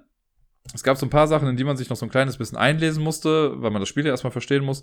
Aber alles in allem habe ich zuerst auf jeden Fall gedacht, dass das Spiel viel, viel komplexer und komplizierter ist. Ist es im Endeffekt gar nicht, weil man ja wirklich nur seine sechs Karten da spielt, ein bisschen auf die Symbole achtet, hier und da so einen Ball hin und her schiebt und dann am Ende guckt, wer hat das höchste Power-Level. Das ist wirklich nicht schwierig zu verstehen, gerade nicht mit Leuten, die halt mehr auch spielen. Äh, und ja, ich hoffe, es kommt noch ein paar Mal mehr auf den Tisch hier relativ antiklimaktisch muss ich jetzt die Spiele-Section quasi beenden, denn äh, es gibt wieder ein Spiel, über das ich nicht allzu viel Neues sagen kann, denn das letzte Spiel war heute Under Falling Skies, das Alien-Invasionsspiel, Solo-Spiel, das ich jetzt in den letzten Wochen ja auch immer mal wieder vorgestellt habe. Ich habe es nochmal mit Washington DC versucht. Ich habe ja gesagt, ich möchte gerne in jeder Stadt einmal auch gewinnen, bevor ich dann in die Kampagne gehe. Und ich habe es leider wieder nicht geschafft. Es war relativ knapp. Ich hätte am Ende einen bestimmten Würfelwurf gebraucht der mich dann noch gerettet hätte, aber es war einfach zu krass. Also das, das äh, Raummutterschiff, das war schon äh, auf der vorletzten Stelle quasi, wo es noch sein kann, also wo ich noch nicht tot bin. Und jede, jedes Movement von den Raumschiffen oder jeder Würfel, den ich platziert hätte, hätte irgendwie ein Raumschiff auf das Mutterschiff-Symbol gesetzt, sodass das Spiel dann vorbei gewesen wäre. Das heißt, ich habe es leider nicht geknappt. Es war ganz knapp. Ich hätte nur noch einmal richtig gut forschen müssen und dann wäre es vorbei gewesen, aber das hat leider nicht hingehauen. Leicht ärgerlich, Aber ich gebe nicht auf, ich werde es auf jeden Fall nochmal versuchen, aber viel mehr kann und werde ich jetzt heute zu äh, Under Falling Skies nicht sagen können. Im Sauseschritt geht es weiter mit den besten Zwei-Personen-Spielen aller Zeiten. Heute geht es um die Plätze 70 bis 61. Vor ein paar Wochen habe ich ja mit der Top 100 angefangen und seitdem kraxeln wir uns wochenweise immer in 10er Schritten weiter nach oben. 70 bis 61 sind heute dran. Und auf Platz 70 ist ein Spiel, das auch wieder rein auf dem Papier eigentlich total beknackt aussieht. Das ist ein super simples Kartenablegespiel, wo man verschiedene Stapel hat und wenn du eine Karte mit einer 1 legst, dann kann ich nur eine 2 drauflegen oder eine 3. Äh, mehr kann ich da nicht machen und dann gibt's Karten, die auch alles wieder wegnehmen und man fängt wieder von vorne an. Was das Spiel aber total gut macht und das ganze Spiel heißt nämlich Drop Mix, ist die Tatsache, dass wir das Ganze auf einer Art Konsole spielen, die man per Bluetooth mit äh, einer App verbinden muss. Und wenn man die Karten ausspielt, diese Karten haben nämlich alle NFC-Tags in sich, dann spielt man die aus und dann wird über die App Musik wiedergegeben. Und das sind halt alles wirklich auch bekannte Popsongs, äh, bei denen dann stellenweise halt zum Beispiel mal nur die Vocalspur zu hören ist oder nur die Gitarrenspur, nur das Schlagzeug, wie auch immer. Und egal wie wir die Karten dann ausspielen, es ergibt sich daraus dann halt ein Mix, ein Mashup quasi. Und ich liebe ja Mashups. Und das heißt, während wir die Karten spielen, mixen wir uns eigene Songs noch zusammen, die auch irgendwie immer passen. Mal ein bisschen besser, mal ein bisschen schlechter, aber es, man kann sich auf jeden Fall alles anhören. Und es gibt dann so bestimmte Sachen, also man darf dann halt eben, es darf immer nur eine Vocalspur zum Beispiel drin sein und wenn ich jetzt, wenn du die Vocalspur von Ed Sheeran Sing irgendwie draußen hast, kann ich von Disturbed ähm, Down with the Sickness irgendwie drauf spielen und dann ändert sich das Ganze halt dann immer. Und das macht einfach Spaß. Also ich liebe ja Musik, ich bin einfach ein sehr musikal, äh, also musikliebender Mensch quasi, musikalisch würde ich mich jetzt auch irgendwie nennen äh, und damit dann so ein bisschen rumzuspielen und zu sehen, welche Karte welchen Einfluss irgendwie auf das Spiel hat, finde ich richtig cool. Dann gibt's auch immer noch diese, ich weiß gar nicht, wie sie heißen, aber Gamebreaker-Karten, sag ich mal, die spielt man dann aus und dann passt sich der gesamte Stil des jetzigen Mixes dann an diese neue Karte an. Das macht echt viel Spaß. Das ist zu zweit echt ganz cool. Man kann es auch irgendwie in Teams spielen, aber zu zweit ist es schon ganz cool. Der Solo-Modus ist fast noch mal ein bisschen besser. Aber wenn man zu zweit das Ding zwischen sich stehen hat und einfach ein bisschen Karten abspielt, man muss nicht viel nachdenken, man kann einfach nur sich die Musik auch gefallen lassen und irgendwie, wer dann zuerst keine Karten mehr hat oder hat dann gewonnen. Ich weiß gar nicht mehr genau, was das System ist, aber man sammelt irgendwie Punkte. Ist irgendwie auch zweitrangig, aber es ist einfach verdammt cool, äh, mit Dropmix ein bisschen rumzuspielen und Musik dabei zu machen. So, während jetzt auf der 70 quasi Technik pur mit involviert ist, weil ne, hier App und Konsole und Karten mit NFC-Tags, ist Platz 69, 69 relativ down to earth, super simpel, denn das Ganze spielt man mit zwei Büchern. Ich rede hier von Star Wars Starfighter Battlebooks. Das ist ein Spiel, was ich mir irgendwann mal über eBay geholt habe, in einer sehr, sehr abgeranzten, gebrauchten Version, aber es funktioniert halt nach wie vor noch. Es wird auch, soweit ich weiß, gar nicht mehr produziert. Und die Idee ist so einfach wie simpel und ich liebe dieses Konzept auch total gerne. Man kann es auch nur zu zweit spielen. Jeder bekommt ein Buch. In einem ist halt ein TIE Fighter oder TIE Interceptor, in dem anderen ist ein Y-Wing oder so drin. Und man geht dann auf irgendeine Startseite. Man hat, glaube ich, zwölf Lebenspunkte oder so am Anfang.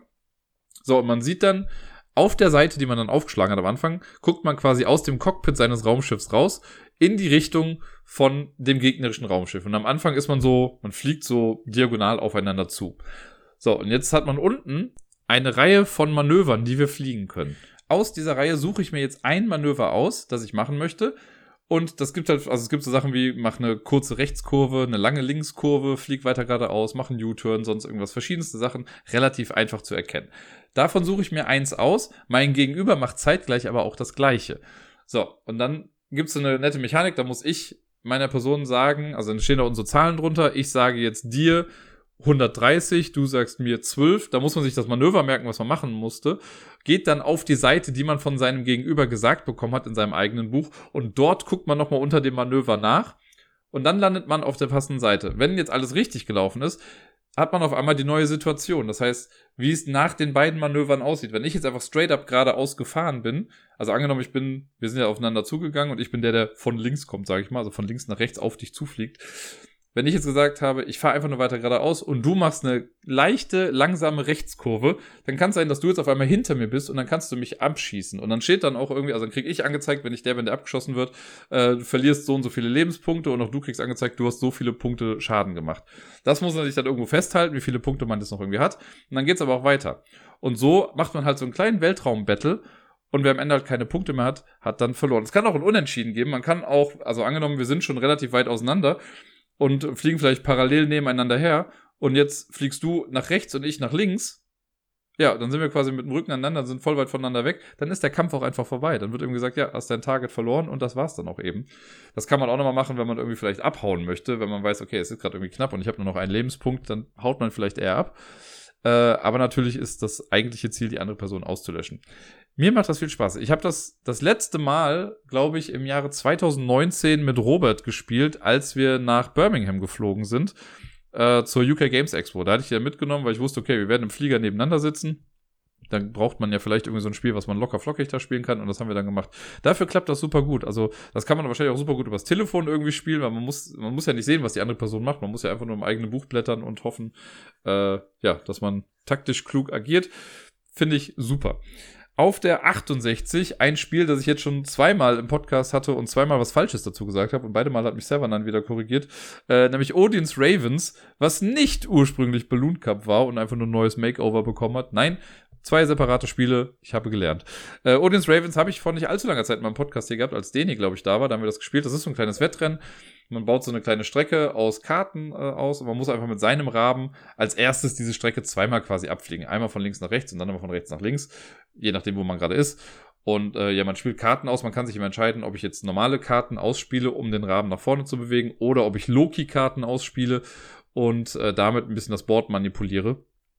Und ja, einfach ein flottes, kleines Kartenspiel. So viel kann ich gar nicht dazu sagen. Es macht einfach viel Spaß. Ist sehr eingängig. Man braucht ein bisschen Platz in die Breite bei dem Spiel, weil man irgendwie, ich glaube, 16 Karten aneinander rein muss. Aber ansonsten, grundsolides Spiel. Auf der 67 ist ein Spiel, das eigentlich vom Spielkonzept her auch so ein bisschen outdated ist und es wird nicht das letzte Spiel sein auf dieser Liste. Ähm, nämlich Mystery Rummy, Rummy, Mystery Rummy, ich weiß nie genau, wie ich es aussprechen soll. Mystery Rummy, Jekyll vs. Hyde. Das ist die äh, reine Zwei-Personen-Variante von Mystery Rummy. Da gibt es ja mehrere Teile von, insgesamt vier Stück, mit einem halbwegs inoffiziellen fünften Teil noch. Ich glaube, das ist dann Bonnie und Clyde. Ich mag ja auch den Jack the Ripper-Fall total davon. Der, den kann man auch zu zweit spielen, aber es ist schon mehr darauf ausgelegt, dass man es mit mehr Leuten spielt. Aber Jekyll äh, und Hyde ist quasi ja nur darauf ausgelegt, dass man es zu zweit spielt, was hier halt auch ganz gut thematisch passt, weil ne, sind ja auch nochmal zwei Persönlichkeiten im Körper von äh, Dr. Henry Jekyll irgendwie zu finden. Und ja, hier äh, Rummy-mäßig, Rummy-mäßig ist es vom Spielprinzip einfach, wir haben zehn Karten auf der Hand. Wenn ich jetzt am Zug bin, muss ich eine Karte ziehen und am Ende eine Karte abwerfen und dazwischen kann ich eventuell Sets rauslegen. Und hier versuchen wir auch einfach wie bei den anderen Mystery Rummy-Fällen dann einfach, ich, wie, wie ihr merkt, ich spreche es immer noch anders aus, ähm, kann man dann so Meldungen machen, wenn man das erste Mal mit einer Farbe rauskommt, aber ich kann auch so eine Meldung ergänzen. Wenn du zum Beispiel mit Gelb schon rausgekommen bist, dann kann ich gelbe Karten bei mir einfach in meinen Bericht legen. Und man versucht als erstes alle Karten abzulegen und dann gibt's halt so eine Doppelidentitätskarte, die immer mal wieder wechselt und am Ende einer Runde gibt aber nur, geben nur die Karten Punkte, die zu der aktuell aufgedeckten äh, Identität gerade passen. Also ich kann meinen ganzen Spielbereich voll mit Jekyll-Karten haben, wenn am Ende, äh, am Ende Hyde oben ist, kriege ich dafür keine Punkte, was auch ein bisschen Quatsch ist. Und dann spielt man so lange, bis jemand 100 Punkte gemacht hat und äh, die Person gewinnt dann. Ich mag das total, ich mag das Prinzip auch sehr gerne eigentlich. Es ist halt, man muss nicht viel nachdenken, man kann das einfach so ein bisschen runterrasseln. Äh, und ich sage auch immer wieder gerne, dass Mystery Rummy damals das erste Spiel war, das mir gezeigt hat, dass ich Karten, obwohl ich Rechtshänder bin, auffächere wie ein Linkshänder. Weil äh, man wenn man die wie ein Rechtshänder auffächert, dann würde man am linken Rand der Karten nämlich dann halt Symbole und Farben irgendwie sehen. Und so wie ich das aber mache, sehe ich die nicht, weil die immer abgedeckt waren. Dann sehe ich das nur von der obersten Karte und habe dann immer nur rechts oben das Symbol gesehen. Ich weiß nicht, woran das liegt, dass ich die anders auffächere. Äh, aber ich esse auch quasi wie ein Linkshänder. Also ich habe auch, ich könnte jetzt gar nicht sagen, wo ich jetzt was genau halte, aber ich weiß, dass ich Messer und Gabel eigentlich so halte, wie es Linkshändern beigebracht wird oder was das beigebracht wird, aber die es halt andersrum machen, obwohl ich sonst ja eigentlich mit rechts auch schreibe. Also ist ein bisschen seltsam bei mir. Ich habe mich da auch dran gewöhnt, aber es gibt immer mal wieder Spiele, bei denen ich die Karten leicht verkrampft dann anders machen muss, weil es fällt mir wirklich schwer, die Karten dann wie ein Rechtshänder aufzufächern. Naja, so viel dazu. Auf der 66 ist ein kleines Spiel, was ich über Kickstarter mal bekommen habe. Man kann es mittlerweile auch auf Boardgame Arena spielen, nämlich uh, The Lady and the Tiger und da spezifiziert das Spiel Doors, weil Lady and the Tiger habe ich auch schon mal gesagt, das ist äh, im Prinzip so eine kleine Minispielsammlung. Da sind glaube ich fünf verschiedene Spiele drin, aber das Hauptspiel ist quasi Doors, so ein kleines Bluff Set Collection Spiel. Äh, eine Person versucht was zu sammeln. Die andere Person muss versuchen zu erraten, was die Person sammelt. Und es gibt so ein Deck mit Karten. Da gibt es, ähm, also es gibt Ladies und Tigers in dem Deck, sowohl in Rot als auch in Blau. Und es gibt jeweils alles immer dreimal. Also es gibt drei blaue Tiger, drei rote Tiger, drei blaue Ladies, drei andere Ladies, weiß nicht mehr, welche Farbe ich gerade gesagt habe, wie auch immer, und noch so zwei Joker-Karten. Und dann werden immer, sind so vier Karten, glaube ich, in der Mitte. Und jetzt muss ich als sammelnde Person, suche mir eine Karte aus, leg die bei mir hin. Und dann bist du dran und du musst eine Karte wegwerfen. Und dann bin ich wieder dran und so weiter und so fort. Aber du darfst dann auch als ratende Person dann irgendwann sagen, okay, ich glaube, du sammelst Ladies. So, und wenn ich dann Ladies wirklich auch sammle, dann das ist so eine Karte, die das dann anzeigt, dann kriegst du dafür Punkte. Wenn ich keine Ladies sammle, dann kriege ich dafür Punkte. Und das geht so lange, bis einer eine gewisse Anzahl an Punkten hat. Ein sehr simples, sehr cooles, kleines, sehr schön aussehendes äh, Bluff-Spiel. Also man kann halt auch die, das Gegenüber komplett in die Irre führen, indem man einfach Sachen sammelt, die nicht passen. Ich mag's. Ich find's cool. Es ist, wenn man es einmal verstanden hat, auf äh, alle Fälle sehr eingängig und sehr simpel eigentlich. Auf Platz 65, das ist jetzt das Spiel, wo ich eben meinte, dass es auch schon ein bisschen outdated eigentlich ist und schon ein bisschen älter. Ich habe das irgendwann mal, ähm, da habe ich vom Sebi von Isle of Lamp, äh, da habe ich so ein Cribbage-Board geschenkt bekommen, was er mir aus Kanada mitgebracht hat. Das war beim äh, hier Wichteln, was wir dann gemacht haben, weil wir machen ja kein Schrottwichteln, wir machen schon ernstzunehmendes Wichteln und da habe ich das bekommen, mega cool. Und daraufhin habe ich mir dann mal die Regeln zu Cribbage durchgelesen und das dann am Handy echt eine Zeit lang rauf und runter gespielt. Jetzt schon länger wieder nicht mehr eigentlich, ist wieder so ein bisschen äh, aus der Mode bei mir gekommen, aber ich habe das Board auf jeden Fall noch hier und prinzipiell kenne ich die Regeln auch noch, auch wenn es immer schwierig ist, die zu erklären. Cribbage ist im Prinzip ein, ja, so ein altes Kartenspiel. Man versucht zuerst auf 120 Punkte zu kommen. Es ist auch nur für zwei Personen gedacht. Man kriegt Karten auf die Hand, ich möchte, weiß gar nicht, wie viele es jetzt sind. Ich möchte jetzt sagen sechs, aber nagelt mich nicht drauf fest. Dann kommen irgendwie Zwei Karten muss man dann selbst in die Crib irgendwie reinlegen. Das machen beide Personen gleichzeitig. Aber nur eine Person kriegt das dann am Ende und dann versucht man Karten auszuspielen. Und 15 ist dann so die magische Zahl. Wenn man irgendwie auf 15 kommt, dann kriegt die Person, die 15 erreicht, erst erreicht irgendwie einen Punkt dann dafür. Und am Ende werden dann so verschiedene Sets von den Karten auch nochmal gewertet, mit denen man auch immer versucht, auf 15 zu kommen. Oder halt ein Paar gibt so viele Punkte, ein Drilling gibt so viele, ein Feeling so viele, äh, eine Straße auch nochmal irgendwie was. Und wenn alle Karten die gleiche Farben, gibt es auch nochmal Punkte. Und das sammelt man dann Runde für Runde. Und wie gesagt, wer dann zuerst 120 Punkte hat, gewinnt das Ganze. Das ist, also mit der App kann man das super leicht lernen, das Spiel, das habe ich dann auch gemacht. Ich habe es einmal, damals auch gegen Gerda, dann irgendwie mal in echt gespielt und auch das funktioniert dann nach einer gewissen Weile. Aber es ist schon komfortabel, das mit der App zu spielen. Aber alleine, weil ich das Board habe, möchte ich das irgendwann auch nochmal in echt spielen. Auf Platz 64 ist ein Spiel, das es mir damals echt total angetan hat. Aber wie so oft bei so Trading-Card-Spielen, mehr oder weniger, oder Living-Card-Games, wenn man da jetzt keine Person hat, die das regelmäßig mit einem spielt, ist es halt auch so ein bisschen witzlos. Das habe ich ja gerade auch zum Beispiel mit Dice Masters. Ähm, da habe ich ja den ganzen Schissel noch hier, aber spielt halt keiner mit mir. Deswegen kann ich also könnte ich theoretisch auch irgendwie verkaufen. Bei Dice Masters habe ich es noch nicht übers Herz gebracht. Das Spiel, über das ich jetzt spreche, das habe ich dann irgendwann mal verkauft. Und zwar ist das Ashes Rise of the Phoenix Born. Ein Spiel von Plathead Games äh, was halt quasi auch so ein Duellkartenspiel ist. Also zwei, man sucht sich so eine, eine Charakterkarte aus, das sind irgendwelche Phoenix-Born, also sag ich mal magisch begabte Personen äh, mit besonderen Fähigkeiten, die eine bestimmte Anzahl an Lebenspunkte jeweils haben und besondere Fähigkeiten und die haben dann auch ein Deck. Und zusätzlich dazu, was ich aber halt spannend finde, ist, man hat nicht nur das Deck mit Karten, mit denen man dann kämpft, sondern auch Würfel. Also man muss am Anfang einer Runde immer Würfel würfeln. Die zeigen dann bestimmte Symbole an und die Symbole muss man quasi ausgeben, um dann bestimmte Aktionen zu machen oder Karten zu spielen. Und das fand ich ein sehr cooles System, weil es nicht nur auf die Taktik ankommt, sondern man braucht auch ein bisschen Glück, aber irgendwie war das trotzdem alles sehr, sehr balanced. Und man hatte immer so ein bisschen was, was man tun konnte. Ähm, und ja, diese ganzen verschiedenen Fähigkeiten dieser Phoenix-Born, die fand ich sehr toll. Also es gab halt den einen, der hatte super wenig Leben, aber hat draufgehauen wie so ein Schmied. Dann gab es die, die super viel Leben hatte, aber halt nicht viel Schaden gemacht hat. Dann gab es die eine, die konnte irgendwie Sachen, also die konnte dein Deck leer machen, was äh, natürlich auch so eine Art Lebensform oder Lebenspunkte dann war in dem ganzen Ding. Das ist schon, das war ein cooles Spiel. Ich habe, wie gesagt, ich habe leider niemanden gehabt, der das großartig mit mir gespielt hat. Ich glaube, meine letzte Partie davon war mit Mattes vor vier Jahren oder so, wenn nicht sogar noch länger her. Ähm, ja, irgendwann habe ich es da mal aufgegeben. Aber trotzdem, und vor allen Dingen hatte das alles Illustrationen äh, größtenteils von Fernanda Suarez, die ja auch bei Dead of Winter die Illustration gemacht hat, die ich ja auch sehr liebe. Äh, das hat nochmal so ein bisschen mit dazu geführt. Ich habe mir noch mehr von diesen ganzen Phoenix-Born geholt. Man konnte noch so zusätzliche Sets kaufen. Ja, ist ein bisschen schade, dass ich nicht mehr gespielt habe. Das hat jetzt vor kurzem auch nochmal eine Second Edition bekommen. Ähm, also ich hoffe, dass ich das irgendwann nochmal mitspielen kann. Ich glaube, ich werde es mir selber nicht mehr holen, aber trotzdem war es einfach ein sehr, sehr cooles Spiel. Auf der 63 ist ein Spiel aus der Cosmos 2 Personenspielreihe, nämlich Jäger plus Speer, also Jäger und Speer. Auf dem Cover ist Jäger plus Speer. Äh, es hat mal für ein paar Lacher innerhalb der Community auf jeden Fall gesorgt. Aber natürlich ist wahrscheinlich Jäger und Speer damit gemeint. Ist ein Spiel, was glaube ich insgesamt im Großen und Ganzen gar nicht so weit verbreitet war oder nicht so gut angekommen ist. Aber ich fand das immer ganz cool, denn das ist so ein Handmanagement-Spiel Wir starten mit einer Hand von äh, Charakteren aus so einem Steinzeit-Tribe und die spielen wir dann so nach und nach aus, um eine bestimmte Aktion zu machen. Und immer wenn man die ausspielt, legt man die in eine von drei Spalten rein. Man muss immer gucken, ich glaube, man muss das immer dahin legen, in die Spalte, in der gerade am wenigsten Karten sind. Und wenn gleich viele Karten überall sind, dann kann man sich's aussuchen. Ähm, und wenn dann eine Runde vorbei ist, wenn ich sage, ich mache jetzt meinen Sonnenuntergang oder meinen Sonnenaufgang, wie auch immer, das kann man nämlich asymmetrisch machen, dann mache ich für mich eine kleine Punktewertung, bekomme dann noch Punkte und kriege auch neue Karten. Und dann darf man sich von den drei Stapeln, die da sind, jeweils immer die oberste Karte dann wegnehmen, solange bis ich mein Handlimit dann erreicht habe. Und so kommt man auch mal an Karten, die man vorher vielleicht nicht hatte. Weil es liegen ja schon welche dann auch aus und das sind tendenziell bessere Karten. Dann habe ich die auf der Hand. Aber wenn ich halt Karten zuerst wegnehme, mache ich es meinem Gegenüber vielleicht dann einfacher, dann nochmal irgendwie auch an Karten zu kommen, die er dann haben möchte. Äh, und dadurch, dass das auch so asymmetrisch ist, ist das echt ganz cool. Man startet gleich, dann sammelt man Ressourcen im Spiel, muss irgendwie Verbesserungen machen, man muss auch seine Leute dann ernähren und wenn man das nicht kann, dann kriegt man auch so Hungermarker. Äh, sehr coole kleine Konzepte irgendwie mit drin. Man muss sich erst ein bisschen reinfuchsen und so, aber dieses Handmanagement-Ding, das fand ich immer echt ganz cool und es ist echt schade, dass das nicht häufiger auf dem Tisch landet.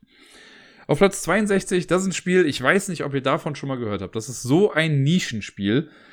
Ähm, ist auch wirklich ein reines Zwei-Personen-Spiel. Das gibt's auch schon relativ lange. Äh, das hört auf, das hat einen ganz komischen Namen, äh, haben die wenigsten gehört. Das heißt Schach. Schach ist, nein, natürlich kennt ihr Schach, muss ich nicht mehr viel zu sagen.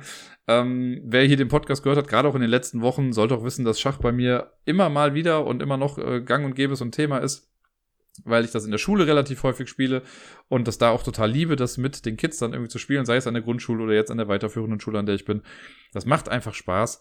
Äh, ich bin bei weitem nicht der beste Schachspieler. Das ist mir nochmal bewusst geworden, als ich mal auf Boardgame Arena gegen ein paar Leute auf dem Discord hier gespielt habe und einfach hart auf die Eier bekommen habe. Aber trotzdem macht es mir Spaß. Also ich bin jetzt niemand, der jetzt irgendwie 18 Jahre über seinen Zug nachdenkt. Äh, vielleicht sollte ich das tun, dann wäre ich wahrscheinlich auch ein bisschen besser. Tendenziell bin ich beim Schach immer besser, wenn ich weniger Figuren auf dem Board habe, weil ich dann weniger Sachen habe, über die ich mir Sorgen machen muss.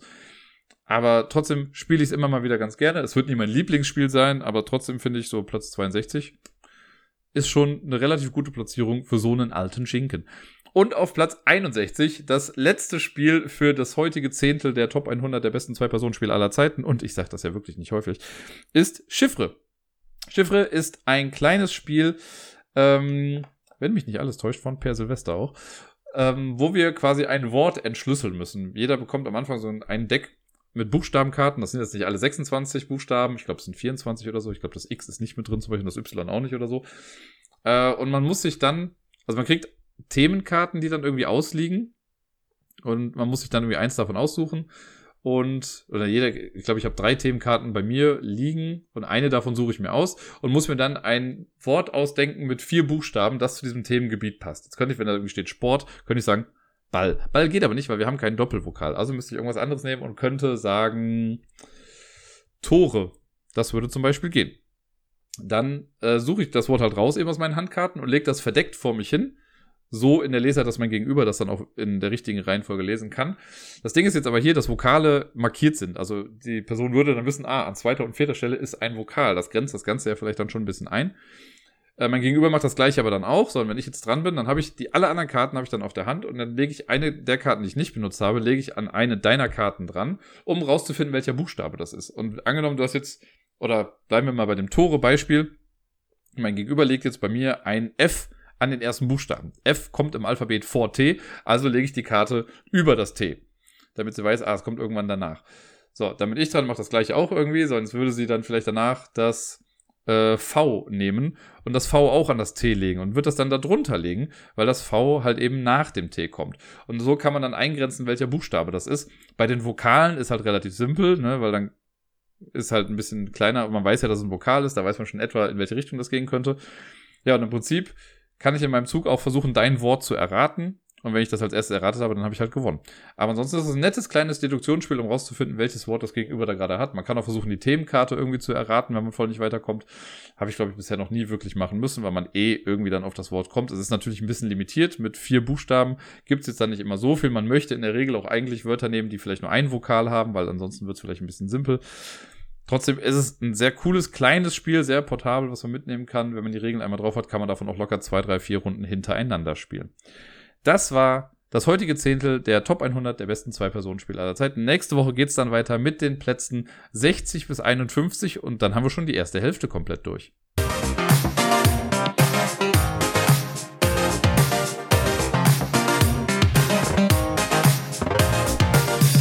Und sonst so. Ich muss gestehen, irgendwie hat sich die letzte Woche sehr lang angefühlt und es war wirklich nicht so einfach, mich dran zu erinnern, was letzte Woche am Anfang der Woche eigentlich so alles passiert ist. Ich weiß noch, ich habe das Quiz gemacht letzte Woche. Ich war ursprünglich nicht ganz so motiviert. Ich hatte ja irgendwie davor mal das äh, ganze CI, also quasi das ganze optische Overlay und die Präsentation so ein bisschen neu gemacht. Da habe ich ja mehr Energie reingesteckt als in das Quiz an sich, aber trotzdem war es ganz nett. Es sah erstmal relativ voll aus, aber so viele Teams waren es dann doch gar nicht. Und wir waren dann zeitig auch durch, hat auf jeden Fall Spaß gemacht wieder. Äh, wobei ich gerade wirklich jedes Mal merke, wenn ich mich irgendwie zum Quiz schleppe, es ist schon komisch, wenn man im Hellen halt dahin geht und auch noch irgendwie bis neun, halb zehn irgendwie da sitzt und es halt auch einfach noch hell draußen ist. Und man sich denkt, ja, bei dem schönen Wetter könnte man doch eigentlich irgendwie was anderes machen. Aber was soll's, trotzdem war es toll. Und jetzt mache ich nächste Woche, also am 16. ist dann wieder das nächste Quiz. Da freue ich mich auch schon wieder sehr drauf und äh, ja, muss es nur noch vorbereiten. Jetzt beim letzten war ich ein bisschen faul und habe einfach hart recycelt, was das Zeug hält. Dieses Mal möchte ich neue Fragen machen und mich mal komplett äh, ja in unbekanntes Territorium schmeißen. Terrain schmeißen, sagt man, ne? Nicht Territorium. Ist ja auch egal. Ist schon spät, Leute. Ja, ansonsten war es letzte Woche ein bisschen anders im Ablauf generell bei mir, denn äh, die Tagesmutter von Miepel war krank und es gab zwar eine Vertretung, die hat aber selber immer nur dann bis 15 Uhr vertreten. Normalerweise ist Miepel ja immer so bis 16 Uhr da, also die Betreuung geht bis 16 Uhr. Manchmal schaffe ich es ja ein bisschen früher mit der Abholung, aber in der Regel bin ich ja dann auch so um vier dann erst da. Und dieses Mal ging es halt nur bis 15 Uhr. Das heißt, ich habe dann auch auf der Arbeit das dann so geklärt und gesagt, naja, diese Woche muss ich halt immer eine Stunde früher los, um die Kleine dann abzuholen. Was auf der Arbeit natürlich ein bisschen schwierig war, aber es hat alles in allem jetzt dann gut funktioniert. Ähm, auf der anderen Seite war es aber halt ganz cool, weil ich dann halt immer mehr Zeit mit Miepel hatte. Gerade zum Beispiel am Dienstag, das war dann der erste Tag, weil Montag hatte die Tagesmutter generell auch frei. Da war sie gar nicht da, da gab es dann keine Abholung, aber am Dienstag war dann so der erste Tag.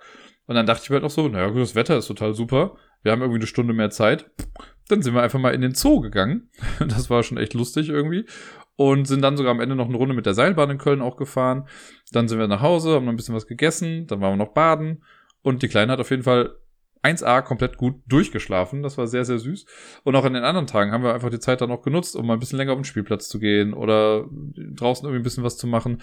Das war echt ganz cool. Ist fast schon ein bisschen schade, dass es jetzt die Woche dann wieder anders ist und äh, die Abholung dann wieder um 16 Uhr ist. Ich meine, für die Arbeit ist es so gesehen dann auch wieder gut, ne, weil ich dann wieder normal lang da sein kann. Wobei auch das jetzt dann erstmal wieder ein bisschen anders ist, weil ich äh, morgen und übermorgen wieder die Fortbildung habe, die ich jetzt ja schon zweimal hatte insgesamt. Ihr erinnert euch, beim allerersten Mal war sie auch online, da habe ich ja so ein bisschen währenddessen den Podcast noch mit aufgenommen.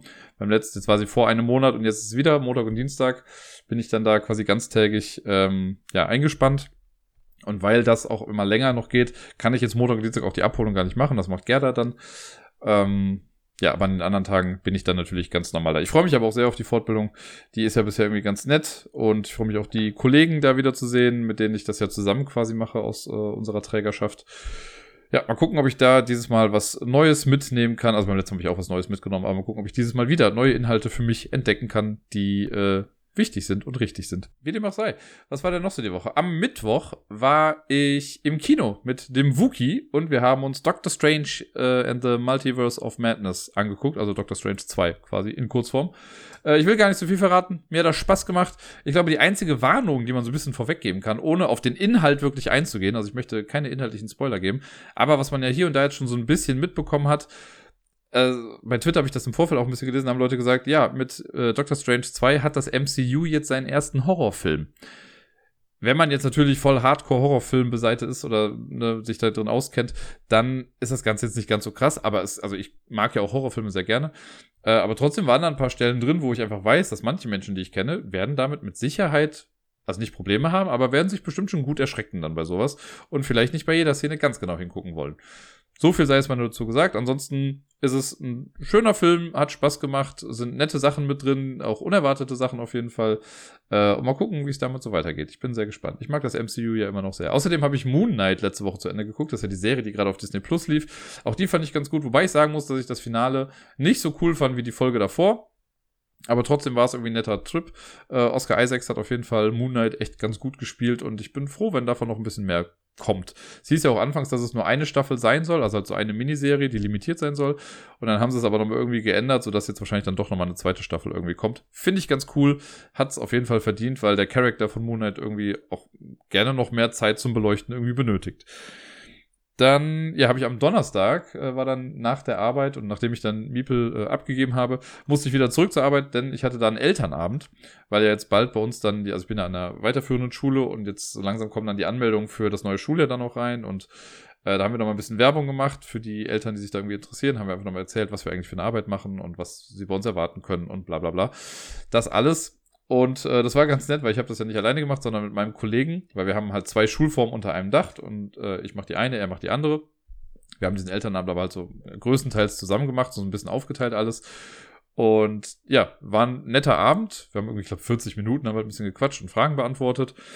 Und dann meinte er am Ende, als wir dann aufgeräumt haben, hat er noch gesagt, so, boah, Dirk, man merkt so krass, dass du Sachen moderierst. Und ich so, hä, wie ist das denn? Meinte, ja, einfach so von deiner Art, so selbst Sachen, wo man, also wo er wusste, dass ich davon keine Ahnung habe, würde er das nicht wissen, hätte er das halt nicht gemerkt. Und so, ja, immer mal wieder auch einen lockeren Spruch und irgendwie immer zu gucken, dass das Ganze halt auch im Flow bleibt. Und ja, das, also fand ich ein nettes Kompliment, habe ich gar nicht so mit gerechnet irgendwie. Und ich, also ich habe ja auch nicht jetzt bewusst irgendwie den Entertainer raushängen lassen oder so, sondern ich habe halt einfach, ja, diesen Abend halt gemacht.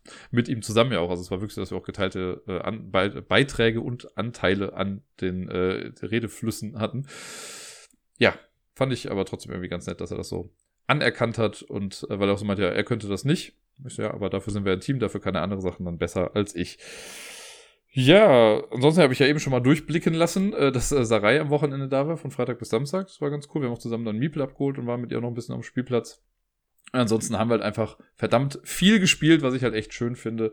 Ähm, ich glaube, so viel war es schon lange nicht mehr. Alleine durch die My City-Kampagne, die halt zwölf Spiele quasi an sich sind, auch wenn das insgesamt so lange ist wie halt, keine Ahnung, eine Partie Australien oder sowas, äh, ist es halt trotzdem relativ viel. Es war ein spielerisch sehr erfülltes Wochenende auf jeden Fall. Vielen lieben Dank dafür nochmal.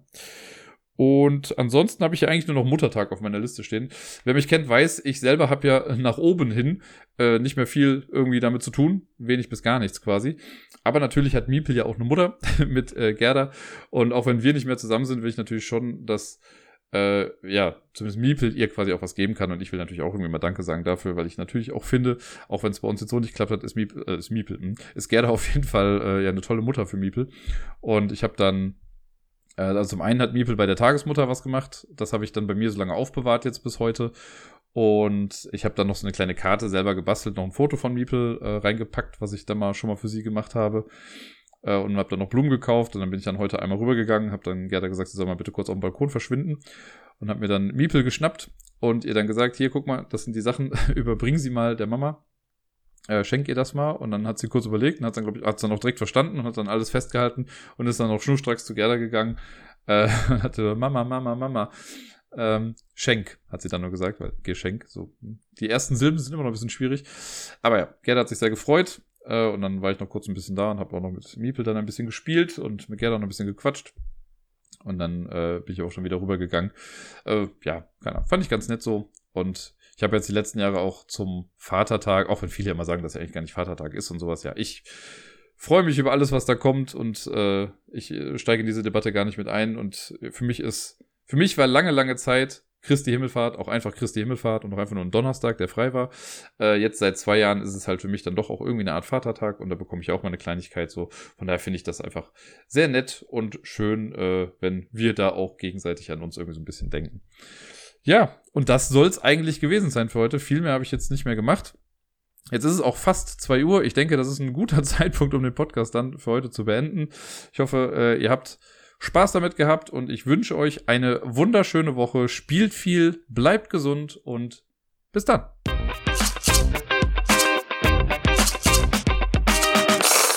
Ich mag ja Twitter, ne? Ich mag es wirklich. Ich bin ja jeden Tag da. Ich poste vielleicht nicht jeden Tag was, aber ich lese es jeden Tag. Aber es gibt manchmal Sachen und Menschen, da, nee, finde ich auch irgendwie einfach nur ein bisschen anstrengend. Das geht bestimmt auch vielen Leuten mit mir so, keine Frage. Aber dieses Wochenende hat mich stellenweise nochmal sehr auf die Probe gestellt.